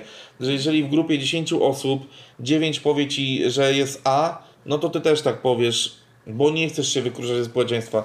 Jesteś po prostu, wiesz, jakby e, jesteś e, istotą stadną, podążasz za myśleniem stada? Niestety, oczywiście, chciałbym, żeby w tym kraju istniały, w każdym kraju chciałbym, żeby istniały, żeby na świecie istniały jednostki takie, które będą tym Braveheartem, który kurwa wiesz, wyrwie się ponad wszystko i powie nie, teraz kurwa wiesz.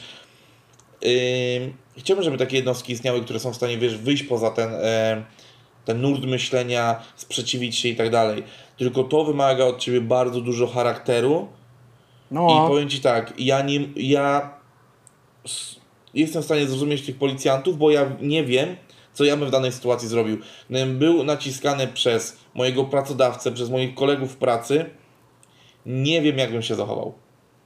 To jest, to jest ten, ten sam syndrom, i tu już naprawdę schodźmy z tego tematu, to jest ten sam syndrom, jak po prostu no wiesz, zawsze się dużo zarzuca po II wojnie, że Niemcy są źli. Nieprawda. Tam też byłeś elementem armii. Tam też mogłeś spróbować się sprzeciwić, ale mogłeś też dzięki temu nie zostać swojej rodziny po powrocie z frontu. no Rozumiesz, tutaj o co tak nie jest, no przecież... No nie, nie, kurwa, stary, właśnie to, jest jest to tylko- samo. to jest tylko jesteś praca, po no prostu, nie? Ale zobacz, nie, o, ale tam też byli...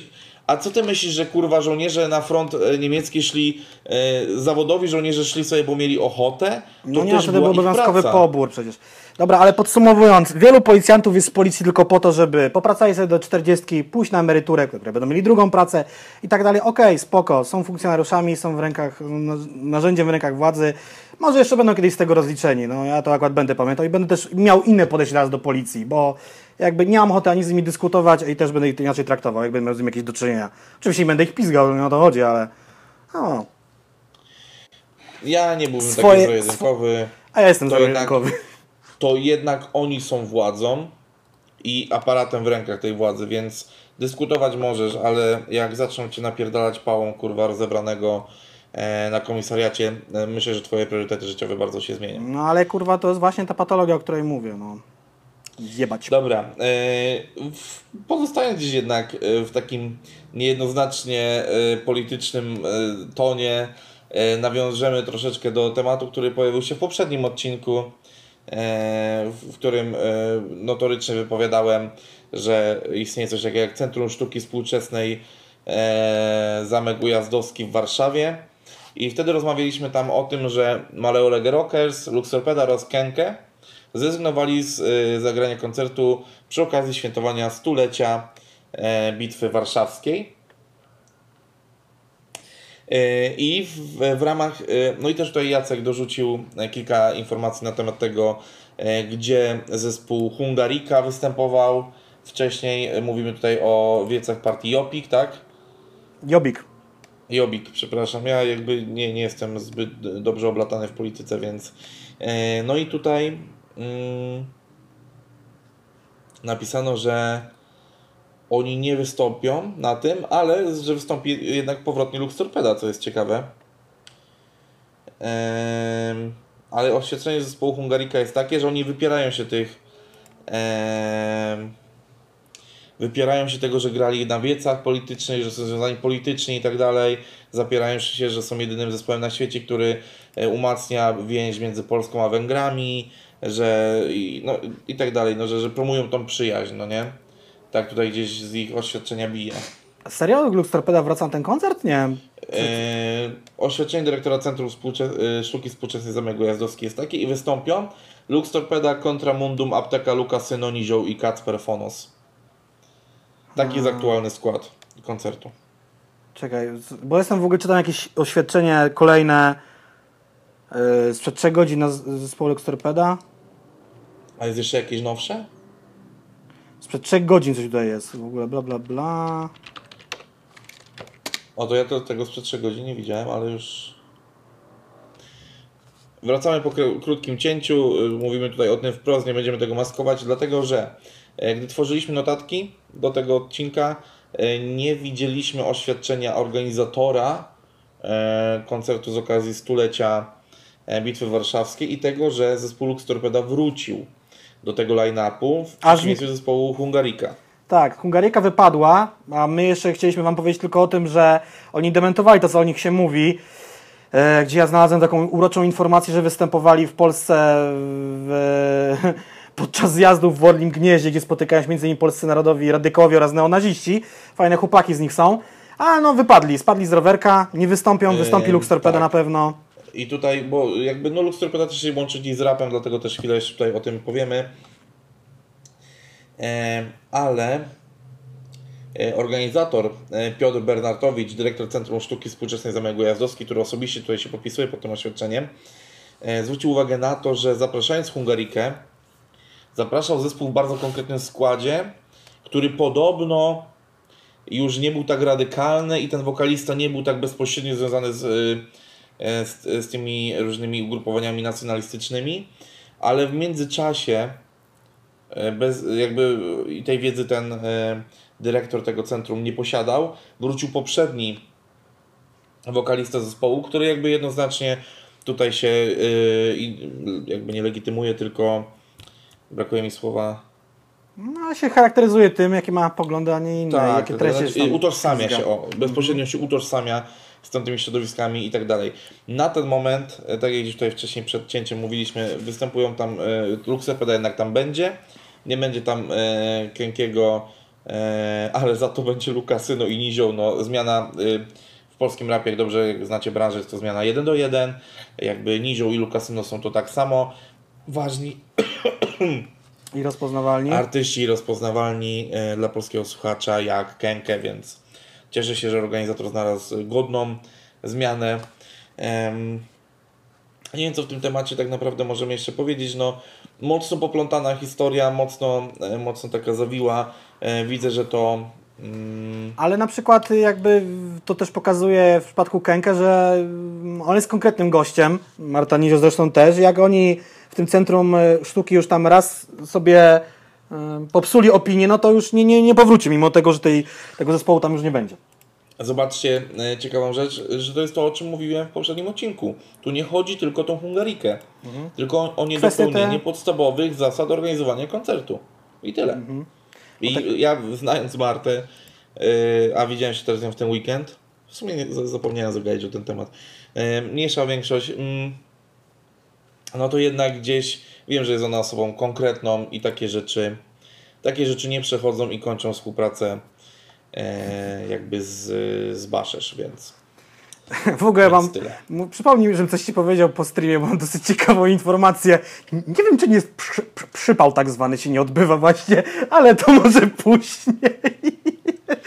dobra, postaram się y, ten, już sobie zapisuję, zapytaj Jacka o przypał i ja już wiem jakie będzie hasło dzisiaj y, na koniec odcinka. Ja, ja, ja, ja, ja myślałem o jednym haśle, ale już tam zapomniałem, jakie ono miało być. Miało być to powiązane, aha, ze słowem, które powiedział wielokrotnie PZ podczas y, koncertu na HBO. Y, to może zróbmy taką grę i zabawę, może ktoś obejrzy, uważnie sobie zanotuje. Stawy skokowe. Słowo stawy skokowe zostało użyte tyle razy podczas tego koncertu. Czy macie stawy skokowe gotowe? Coś tam, to no, nieważne. O kurwa, grubo. E, dobra, ja już widzę po czasie nagrania, że będziemy chyba dzisiaj rezygnowali z kilku tematów. No, można zrezygnować z czegoś tam. W sumie nawet jest... Jeżeli, jeżeli jesteśmy przy temacie e, przy temacie Bitwy Warszawskiej, no to tak jak też teasowaliśmy w poprzednim odcinku, w ogóle bardzo dużo jest nawiązań do poprzedniego koncertu, e, Boże, koncertu odcinka, no ale nic. E, jest, Niech oglądają.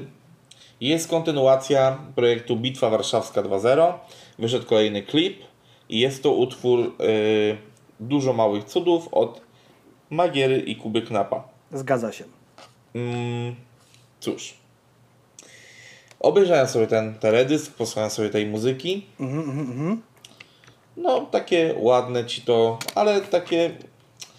No jakby no na mnie nie robi jakiegoś większego wrażenia. Oczywiście numer, numer fa- fajnie zarapowany, Kuba tam naprawdę leci precyzyjnie. Wyjaśnia też przy okazji kilka takich kwestii swoich życiowych, gdzie, gdzie aktualnie jest w życiu, na jakim etapie się znajduje, co robi. E, Numer taki fajny, aczkolwiek rzeczywiście jedna rzecz może się tutaj odbijać największym echem. Jest to E, Są to te wersy o wzniesieniu e, biało-czerwonej flagi w ten pstrokaty świat. No i teraz, czy chodzi nam o to, że pstrokaty, w sensie tęczowy, Wiesz, że na to nie zwróciłem uwagi? czy, czy co? No jest, jest tam taki wers. No i teraz można się przypierdolić, albo można się nie Znaczy, przypierdolić. ja bym, jak, nie doszukując się dziury w całym, powiedziałbym po prostu, że Kubie, Kub, Kubie tak, zależy na to, żeby Polska była mm, przedsiębior... Polska była Polską. Nie no, przedsiębiorczym, dobrze rozwijającym się, stabilnym yy, i dobrym miejscem do życia w, na mapie Europy czy świata, no nie? No bo wiesz, gdybyśmy, jak masz czasem takie mapy całej planety, gdzie masz poszczególne państwa przedstawione za pomocą flag, no to świat jest Tak, tak. i żeby ta Polska się tam pozytywnie może wybijała. Nie doszukiwałem się też w związku z tematem LGBT tutaj na siłę. nie chciałbym przynajmniej.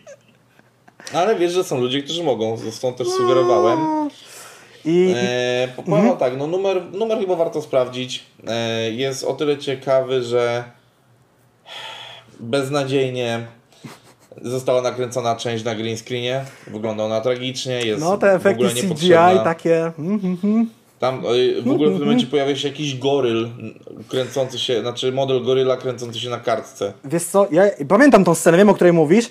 Mi się wydaje, że to mogą być jakby inspiracje Kuby, o których im wspominał. Ten Goryl miał chyba przedstawiać ten, ten oryginalny film z King Kongiem, przypuszczam, a tam, a na drugim, tam był jeszcze drugi taki element, nie pamiętam co tam już było, ale dokładnie. Ale no, to jest ciężkie to jest. Ten element przynajmniej. Ja sobie wynotowałem No, taką tak rzecz, e, utwór nazywa się Dużo Małych Cudów i, i jakby mm, ten utwór jest z takiej pracy u podstaw i ten cały klimat wiejski, bo Kuba mieszka w tej chwili na wsi, prowadzi gospodarstwo w zastępstwie. Osoba, która to gospodarstwo ma jest w tej chwili w tak zwanych saksach, czyli za Tak, i, granicą. I to też się, to się w ogóle pojawia po prostu w tekście. Dokładnie, na samym chyba początku. Nie, sorry, to trzecia zwrotka jest, trzecia zwrotka się Trzecia od tego, dokładnie. od tego ta, ta, zaczyna. Ta kręcona, ta, ta kręcona notabene właśnie na tym gospodarstwie. I sam teledysk jest, jest też tam kręcony i w związku z tym przed wydaniem singla y, Dużo Małych może, Cudów zanim do tego przejdziesz, Tak, pozwolę no. sobie jeszcze nawiązać do tytułu. Mam wrażenie, że to jest y, troszeczkę też y, kwintesencja tej nowej filozofii Kuby Knapa, o której też już kiedyś wspominałem, że kiedyś jak mnie spotkał, to powiedział Bartek, kurwa, co ty taki smutny jesteś? Jak jestem smutny, to patrzę sobie przez okno, jak ptaszki śpiewają, jak sobie samochody jeżdżą i mam wrażenie, że ta jego nowa e, nowe podejście do życia jest właśnie związane z tym, że w życiu dzieje się mnóstwo drobnych cudów, na które często nie zwracamy uwagi, a są w stanie zmienić nasze życie lub po prostu je ubarwić, nie wiem, udoskonalić i tak dalej. Mam wrażenie, że troszeczkę to jest tak, że, że nie trzeba tak wielkich cudów, za jaki był uważany e, cud nad Wisłą, ale że życie jest pełne małych cudów i że właśnie ta praca u podstaw, o której mówiłeś w przypadku Kuby, że właśnie doprowadziła go do tego i takiego myślenia o tym. No tak zwane, no mówi się o cudzie życia, no nie, no chociażby on może to obserwować na wsi, jak na przykład, no nie wiem, no, kurczaczki się urodziły, albo, albo tam gdzieś jakieś ptaki w gnieździe, a y, tutaj jest chyba cytat, nie wiem czy pośredni, czy bezpośredni, bo sobie to jakoś notowałem, słuchając, dużo małych cudów, jeden wielki cud, no. Kuba jest teraz, to też możecie się dowiedzieć z mojego wywiadu, który zrobiłem jakiś czas temu z Kubą, Kuba jest teraz bardziej uduchowiony, przed jakąś taką przemianę, poszedł w kierunku religii i cudem on nazywa Polskę, a te dużo małych cudów, czyli nasze jakieś tam codzienne trudy, przekładają się na tą jedną Polskę. Dosyć takie, no mówię, praca u podstaw, optymistyczna wizja, taka bardzo praca organiczna i te sprawy, no, praca u podstaw czyni Polskę silną, o, może tak to, w największym skrócie może tak to ująć. Okej. To ja też postaram się użyć teraz cytatu, aby przejść właśnie do tego, w jaki sposób Kuba Knap teraz żyje, bo też jakby e, dokument tutaj powstał w tym, znaczy krótki dokumencik powstał na ten temat. Kiedyś raz nawinął takie wersy, że szukamy zmiany, a zmieniamy tylko kod pocztowy. E, no i trzeba powiedzieć, że Kuba no, dokonał w swoim życiu bardzo dużej zmiany. Bo z tego co kojarzę, on jest warszawiakiem, takim warszawiakiem, warszawiakiem. Tak, tak, tak. A teraz pod wpływem, tak jak mówił właśnie w tym dokumencie, o którym zacząłeś już mówić, że e, pod wpływem swojej dziewczyny i też tej sytuacji, że można coś takiego zrobić, no obrócił to swoje życie o 180 stopni i wylądował na gospodarstwie, gdzie już tak jak sam też mówi, nie zadajesz pytań, po co jesteś na tym świecie, bo tu wiesz, że jesteś gospodarzem i masz y, dzielić, rządzić i dbać o to, żeby tu wszystko było dobrze. Życie jest w ten sposób prostsze. Na mm, Facebooku na pewno drugiej stronie ulicy jest mini dokument, niecały dwuminutowy o tym, gdzie Kuba Knap żyje, co robi. Taka, powiedziałbym, Oczywiście, życie nie, codzienne oczywiście, Kuby. nie ma, oczywiście tam nie ma adresu, pod którym możecie znaleźć teraz Kubek, na, Tak, tak, tak, tak, tak. I, ale jakby jest charakterystyka miejsca, w którym żyje. Tak, dokładnie. On jakby tłumaczy w tej chwili tą swoją, swoją filozofię. E, I w ogóle tak myślę, że chyba ja bym dorzucił jeden temat drobny, i, a resztę przeniesiemy najwyżej na, na kolejny odcinek, bo nie wiem, ile to mamy na zegarze. Już tak z półtorej godziny, a potem jeszcze będzie jakieś tam ewentualne komentarze i symulator. Ja bym wybrał wiesz, którą, którą informację, którą ja zauważyłem sam, a potem też zauważyłem reszta polskiego internetu. Chris Carson robił sobie takie Q&A na Instagramie. Co tam u niego słychać, kiedy kolejne płyty, bo on tam robił, robi swoją płytę producencką, produkuje też różne rzeczy dla innych artystów za granicą i ktoś mu zadał chyba pytanie, ja sobie to zeskrinowałem, bo takie rzeczy warto sobie zawsze tam gdzieś zachować na później. E, możesz ujawnić któregoś z gości na płycie na 2021 rok i on pokazał, zrobił taki rebus jakby graficzny, gdzie gość pcha na wózku takim herbatę Lipton, ale he- tu chodzi o herbatę. No i tak popatrzyłem na to i mówię, no po angielsku pchać to jest push, a herbata to tea. Pusha tea na płycie Chrisa Carsona. Potwierdzone info. Ja uważam, że to jest wow, kurwa, no nie? Wow. No, jest to, znaczy jeżeli to się sprawdzi, bo oczywiście tutaj można teraz doszukiwać się, Że trolling. e, że może jakiś trening, może, jeżeli dojdzie do tego, to kozak. Ja jakimś takim korowym fanem e, King Pusha nie jestem,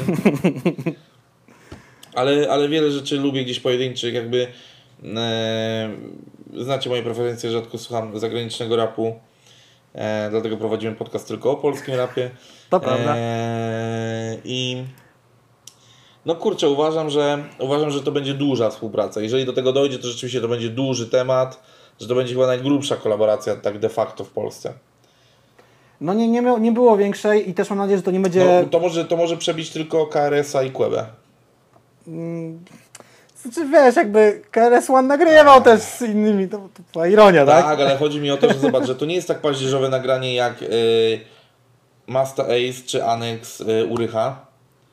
Gdzie kawałek jest o tym, że nagrywają kawałek y, kurwa international, kurwa, bo to jest w ogóle rap o rapie jest dla mnie najgorszą rzeczą na świecie, no nie? To nie, to nie, nie uważam, że te współprace były jakieś złe. Prawdziwe katastrofy to były w stylu, kiedy polscy raperzy kupowali zwrotki i, i mieli na swoich płytach. To chyba była u Butchera, tak? Czy miał tego Lil Wayne'a? Czy coś to były takie historyjki, że to jest jakieś.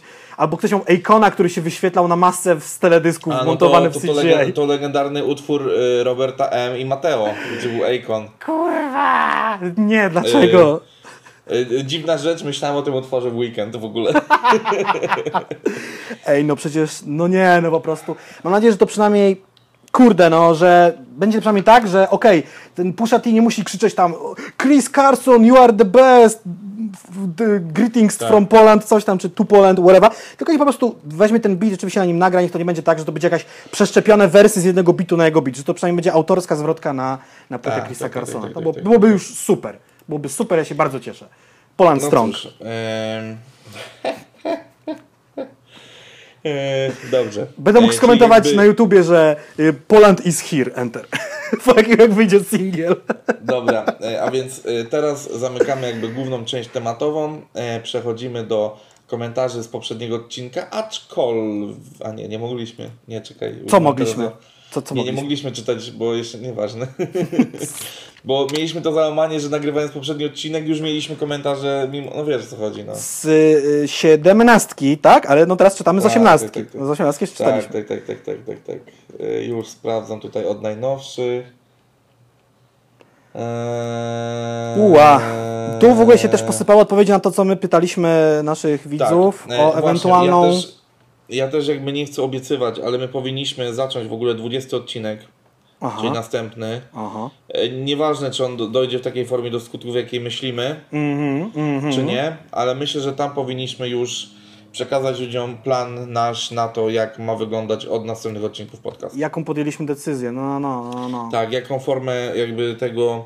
Bo y, tutaj też y, odniosę się do komentarza, ktoś napisał, że no, ym, że dźwięk z słuchawki y, mojej call centerowej jest wystarczający. Ale to Oczywiście nie- To, Nie ty się nagrywasz, to, ty, ty mówisz do tak, mnie tak, jakby. tak. No właśnie, to jest, to jest tylko mikrofon, którym łączy się za pomocą Discorda z Jackiem. Ja tutaj poniżej mam po prostu mikrofon, do którego rozmawiam. Identyczny mikrofon ma Jacek tutaj, więc y, no to nie jest do końca to, czego oczekuje się od, od podcastów. Jednak podcasty mają mieć nieskazitelny dźwięk i my chcemy do tego doprowadzić. Chcemy też doprowadzić do sytuacji, w której, bo ja jednak mam wrażenie, nagrywało nam się dobrze, jakby siedząc obok. Mhm, mhm, mhm. Tylko musimy znaleźć do tego, do tego teraz stałą formułę, stałe miejsce i przede wszystkim sprzęt, który będzie plug and play. A nie za każdym razem, wiesz, będzie po prostu powodował y, o, jakby siwienie brody Jacka i moje łysienie ze stresu, że znowu coś się nie odpala. Bo jakby normą jest na przykład, że łączymy się na Discordzie i na przykład ja widzę i nie słyszę Jacka, on nie słyszy, a nie widzi i tak... Jakby pamiętacie nasze streamy, które swego czasu były bardzo regularne, Teraz już nie są.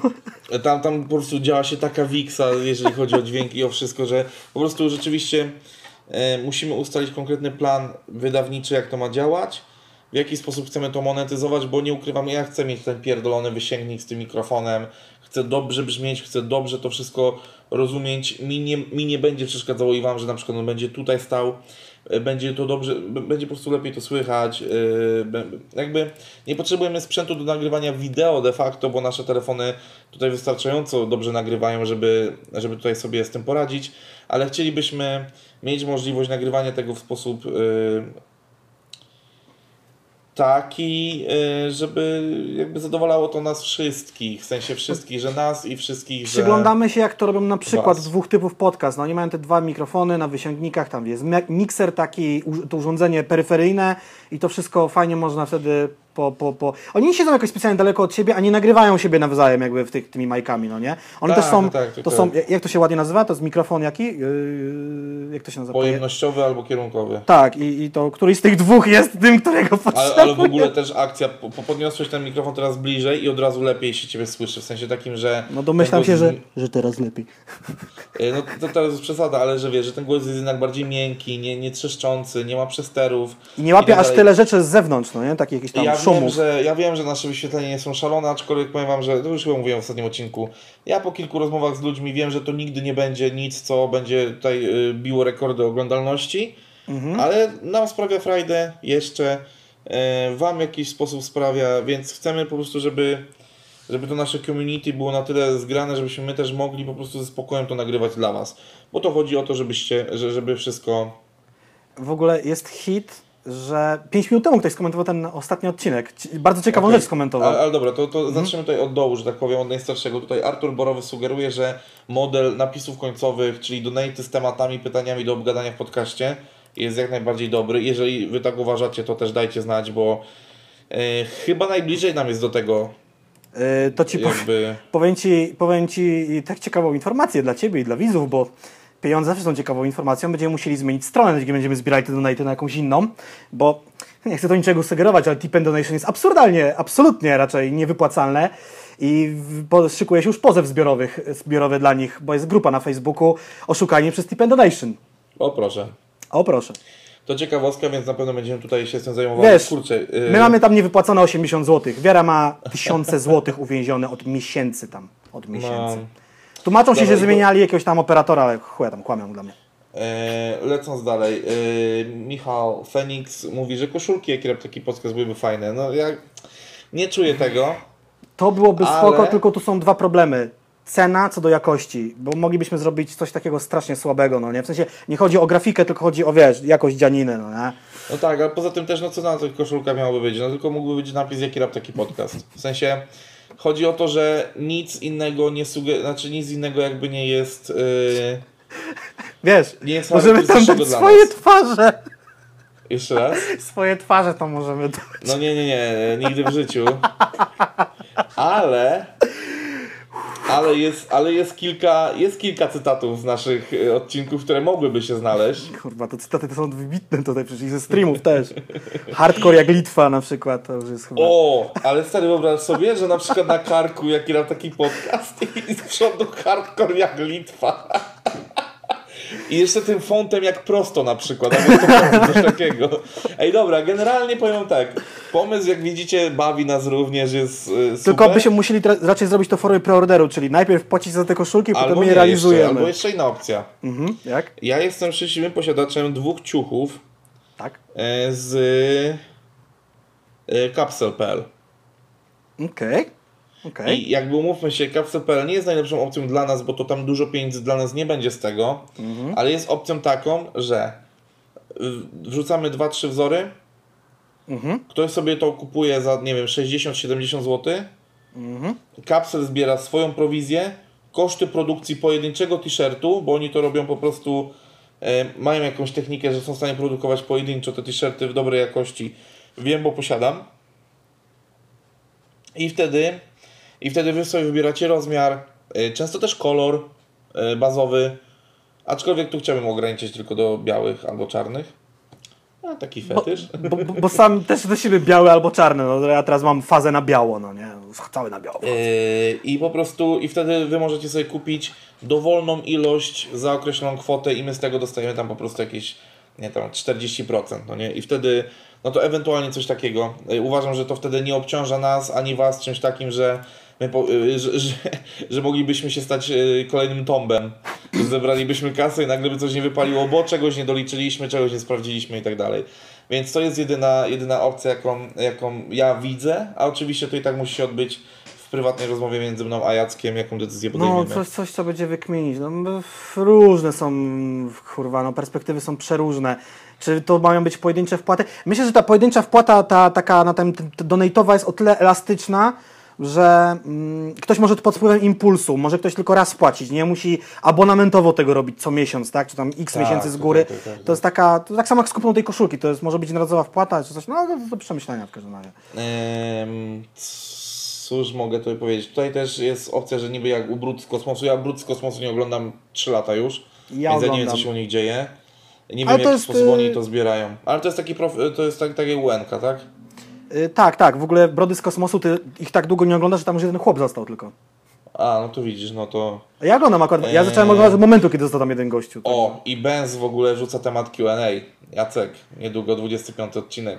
Tak, Q&A od pytań z, tip, z tipów. No to jest też Ale nie, jakiś nie, no, ale pomysł. no. obiecaliśmy, obiecaliśmy na Q&A takie prywatne, nie? Że tam w trzecim albo w czwartym odcinku opowiedzieliśmy, że w 25 pozwolimy na Q&A takie albo coś w stylu AMA na nasz temat.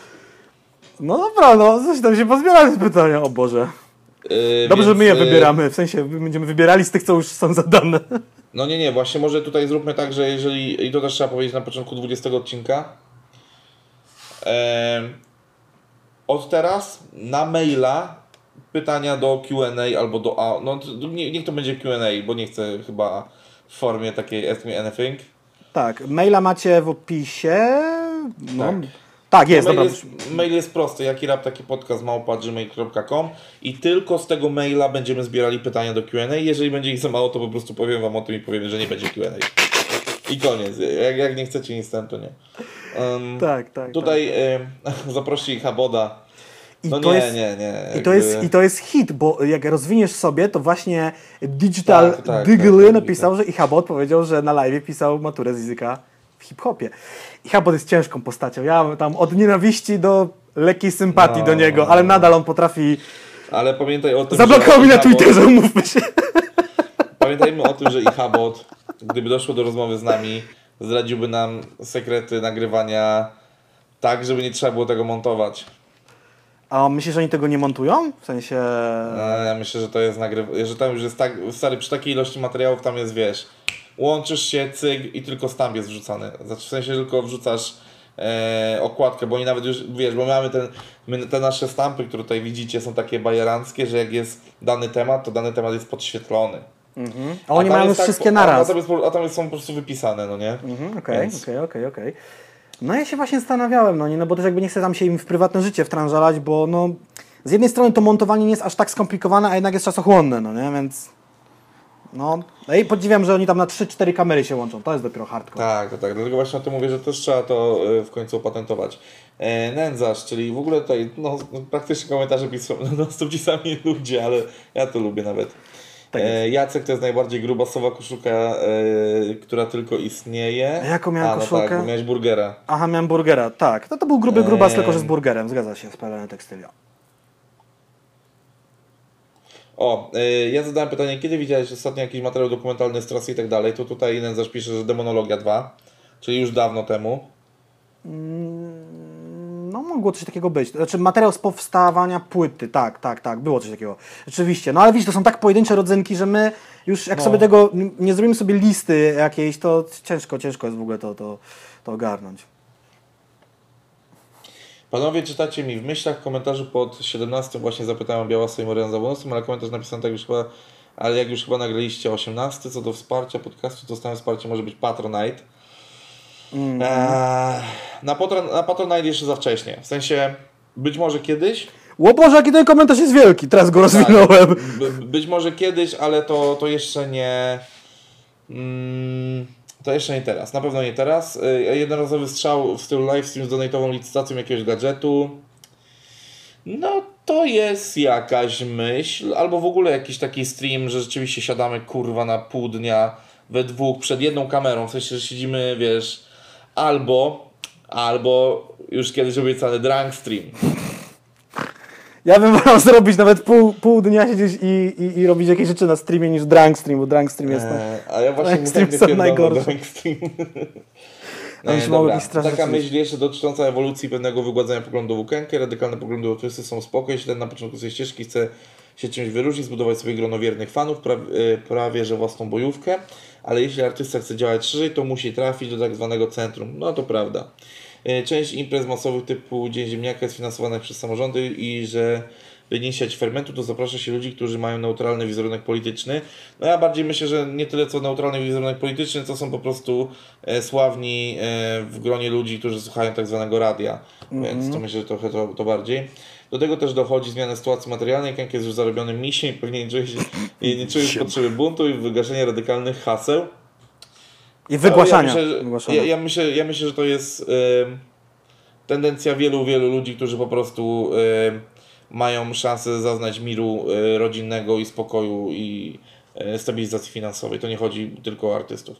E, Co nie jest zarzutem, tylko opisem faktycznego zjawiska. To już do Waszej oceny. A jeszcze do Bartka, który chyba trochę się za, zakiwał z tym pojęciem naród, to taki mały cytat z, z mądrzejszego od nas.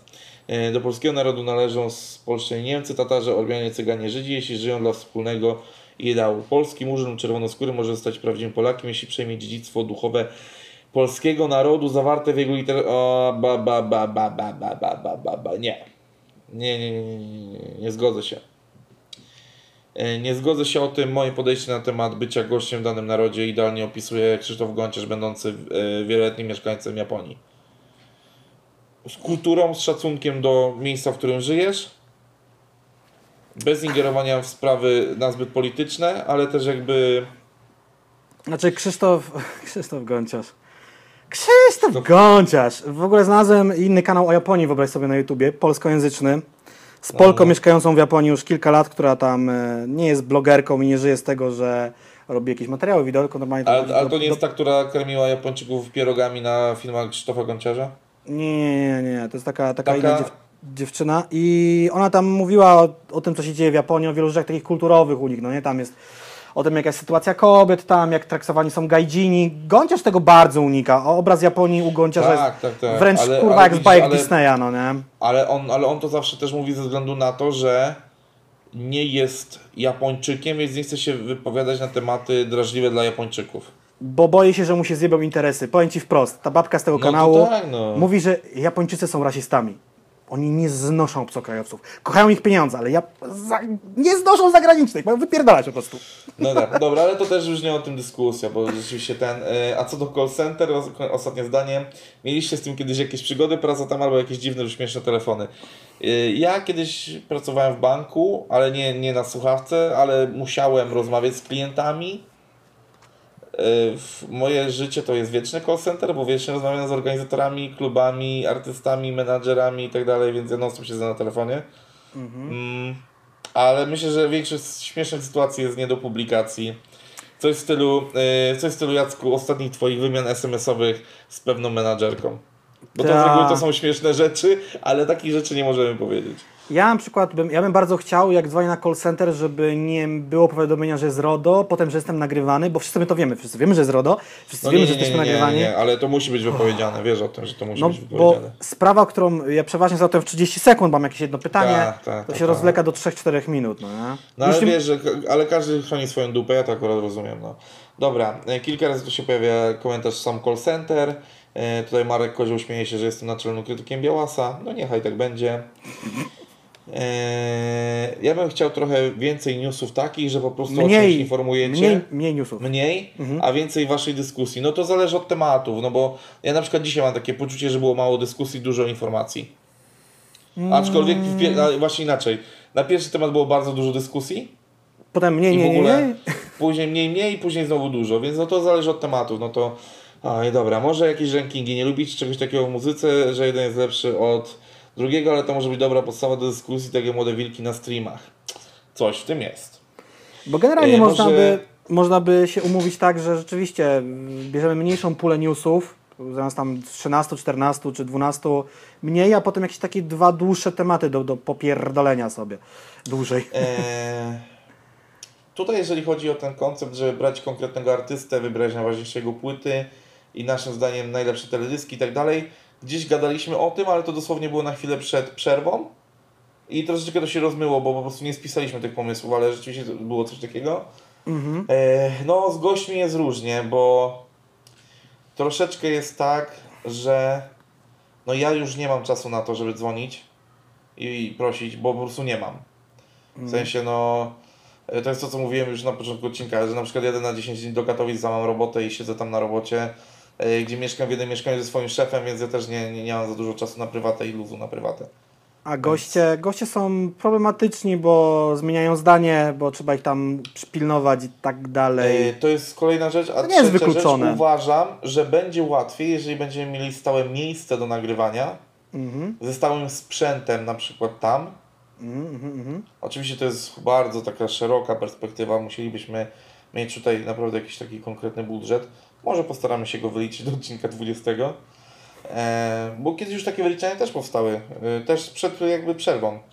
Tą dłuższą. Coś było, coś było, coś było, rzeczywiście coś było. No, więc y, wyliczyli, chyba jak na rowerach byliśmy, liczyliśmy ile byśmy musieli miesięcznie mieć, aby było stać nas na e, stałe miejsce do nagrywania. O kurde, w ogóle schowałem się trochę tak, że może gorzej widać w kamerze. Tylko Już tak się rozsiadłem w fotelu trochę. Dźwięk by, ej, lewitująca głowa i w ogóle sam dźwięk. Tak, y, sorry, ale już po prostu już chcemy kończyć, ale też chcemy Wam konkretnie odpowiedzieć. Um, a problem też jest taki, że na przykład mieliśmy pomysł na kilka rozmów takich bardzo inside branżowych, bo chcieliśmy pogadać z kilkoma naszymi znajomymi takimi, którzy zajmują się konkretnymi rzeczami w tej branży. Powiem wam tak, no nie są niechętni do rozmów, no nie? Tak, tak, ale to też dlatego, że kurwa. Ja w ogóle, a w ogóle, kiedyś zastanawiam się też nad koncepcją, też ciekawą, żeby. Oczywiście to, jest, to już jest w ogóle szczyt egoizmu z mojej strony, ale żeby w ogóle kiedyś pogadać o, o, o tym, jak faktycznie wygląda praca organizatora. W sensie takim, gdzie ja na przykład od A do Z byłbym w stanie Wam powiedzieć więcej rzeczy po prostu jak, jak, jak się to odbywa, bo na przykład ten mój rage ostatni na temat tego Centrum Sztuki Współczesnej był taki, że tam wy- wytknąłem kilka błędów i może kiedyś taka ciekawa byłaby rozmowa, E, a też to jest sugestia taka dla nas, że e, żeby rzeczywiście pochylić się nad jakimś tematem, w którym nie zgadzamy się obaj. W E, sensie, W sensie, że mamy bardzo różne zdanie na dany temat. Bo takie tematy są, jak dobrze wiecie, że. Bo znaczy w ogóle w tematach życiowych to my się praktycznie w ogóle nie zgadzamy w wielu rzeczach. W tematach polityczno-społecznych w bardzo wielu się zgadzamy. W muzycznych raczej też. E, Ale ja Ci przypomnę, że mamy taki jeden materiał, który chcemy nagrać. no, który nie no, będzie w ogóle związany z bieżącymi rzeczami. ale to by co, by był, tylko- byłby osobny odcinek, cały jeden dedykowany tej Tak, postaci. on by, on, by wyszedł, on by wyszedł normalnej kolejności regularnej. Tak, tak, tak. No. Ale, no, ale do niego potrzeba nam czasu. Kurczę, nie wiem, czy właśnie ten pobyt w Katowicach nie będzie trochę pretekstem do tego. Szczerze mówiąc, nie wiem, czy nie zabiorę się za research może w ten weekend już, bo będę jechał pociągiem długo. Mhm. Będę jechał 5 będę jechał pięć godzin w jedną stronę, to są ze trzy płyty do przesłuchania. Tak, ale wiesz, ale jeszcze ten gość ma być na 20 odcinek. No, być może tak, być może nie. A to wtedy byłby... ale ale ja nie mówię, żeby to był 20 odcinek ten taki, wiesz, y, o, o tym jednym artyście, o którym chcemy podyskutować tak i ro, rozstrzygnąć raz na zawsze. Aha, chcesz po prostu zacząć zbierać już informacje, no to jest jakiś Tak, pomysł. no bo, bo wiesz, no będę jechał 5 godzin w jedną stronę, nie? To jest Mm. no, najlepsza okazja, bo pracować mi się ciężko pracuje w pociągu. Aczkolwiek zmieniłem sobie teraz z drugiej klasy na pierwszą. Upgrade Eee. życiowy. Tak, a, a, że, a wiem, że y, druga klasa, którą jeździłem tej pory do Katowic jest bardzo quality, Mhm. więc liczę, że w pierwszej to już w ogóle będzie kurwa e, nie wiem, masaż w fotelach, nie no, żartuję oczywiście. Może Ale- gniazdko z prądem i klimatyzacją No nie, nie, tu, a nie właśnie tutaj już mam tak, że mam gniazdko, mam klimatyzację wiejącą na mnie lekko e, w drugiej klasie. E, mam To co będzie w nogi. pierwszej? Nie wiem. To, to w pierwszej to już nie wiem co w ogóle będzie kurwa. nie będzie COVID-u w pierwszej. No dobrze, ale wracając, y, ale tak, no szykujemy kilka innych rzeczy, bo mnie na przykład y, kilka razy z rzędu już męczy gadanie o bieżących rzeczach, zwłaszcza, że czasami są to bzdury, no. Tak, po prostu bzdury. Ja niestety mam takie coś, że zajaram się jakimś tematem i chcę o tym bardzo powiedzieć, a koniec końców się okazuje, że jest 3 na 3 minuty gadania, no nie? I niby... No, no, no, ja no. niestety, ja robiąc całe gówno na samym początku, dawno, dawno temu, za górami, za lasami, ja lubiłem przekazywać informacje, co się dzieje w polskim rapie swoim nierapowym znajomym, potem rapowym. I nadal mam taką, taką przypadłość, że lubię się wchudzić tymi informacjami. a Niekiedy one są po prostu bardzo krótkim newsem, no nie? Że Tak, coś tam to się prawda. wydarzyło i tyle.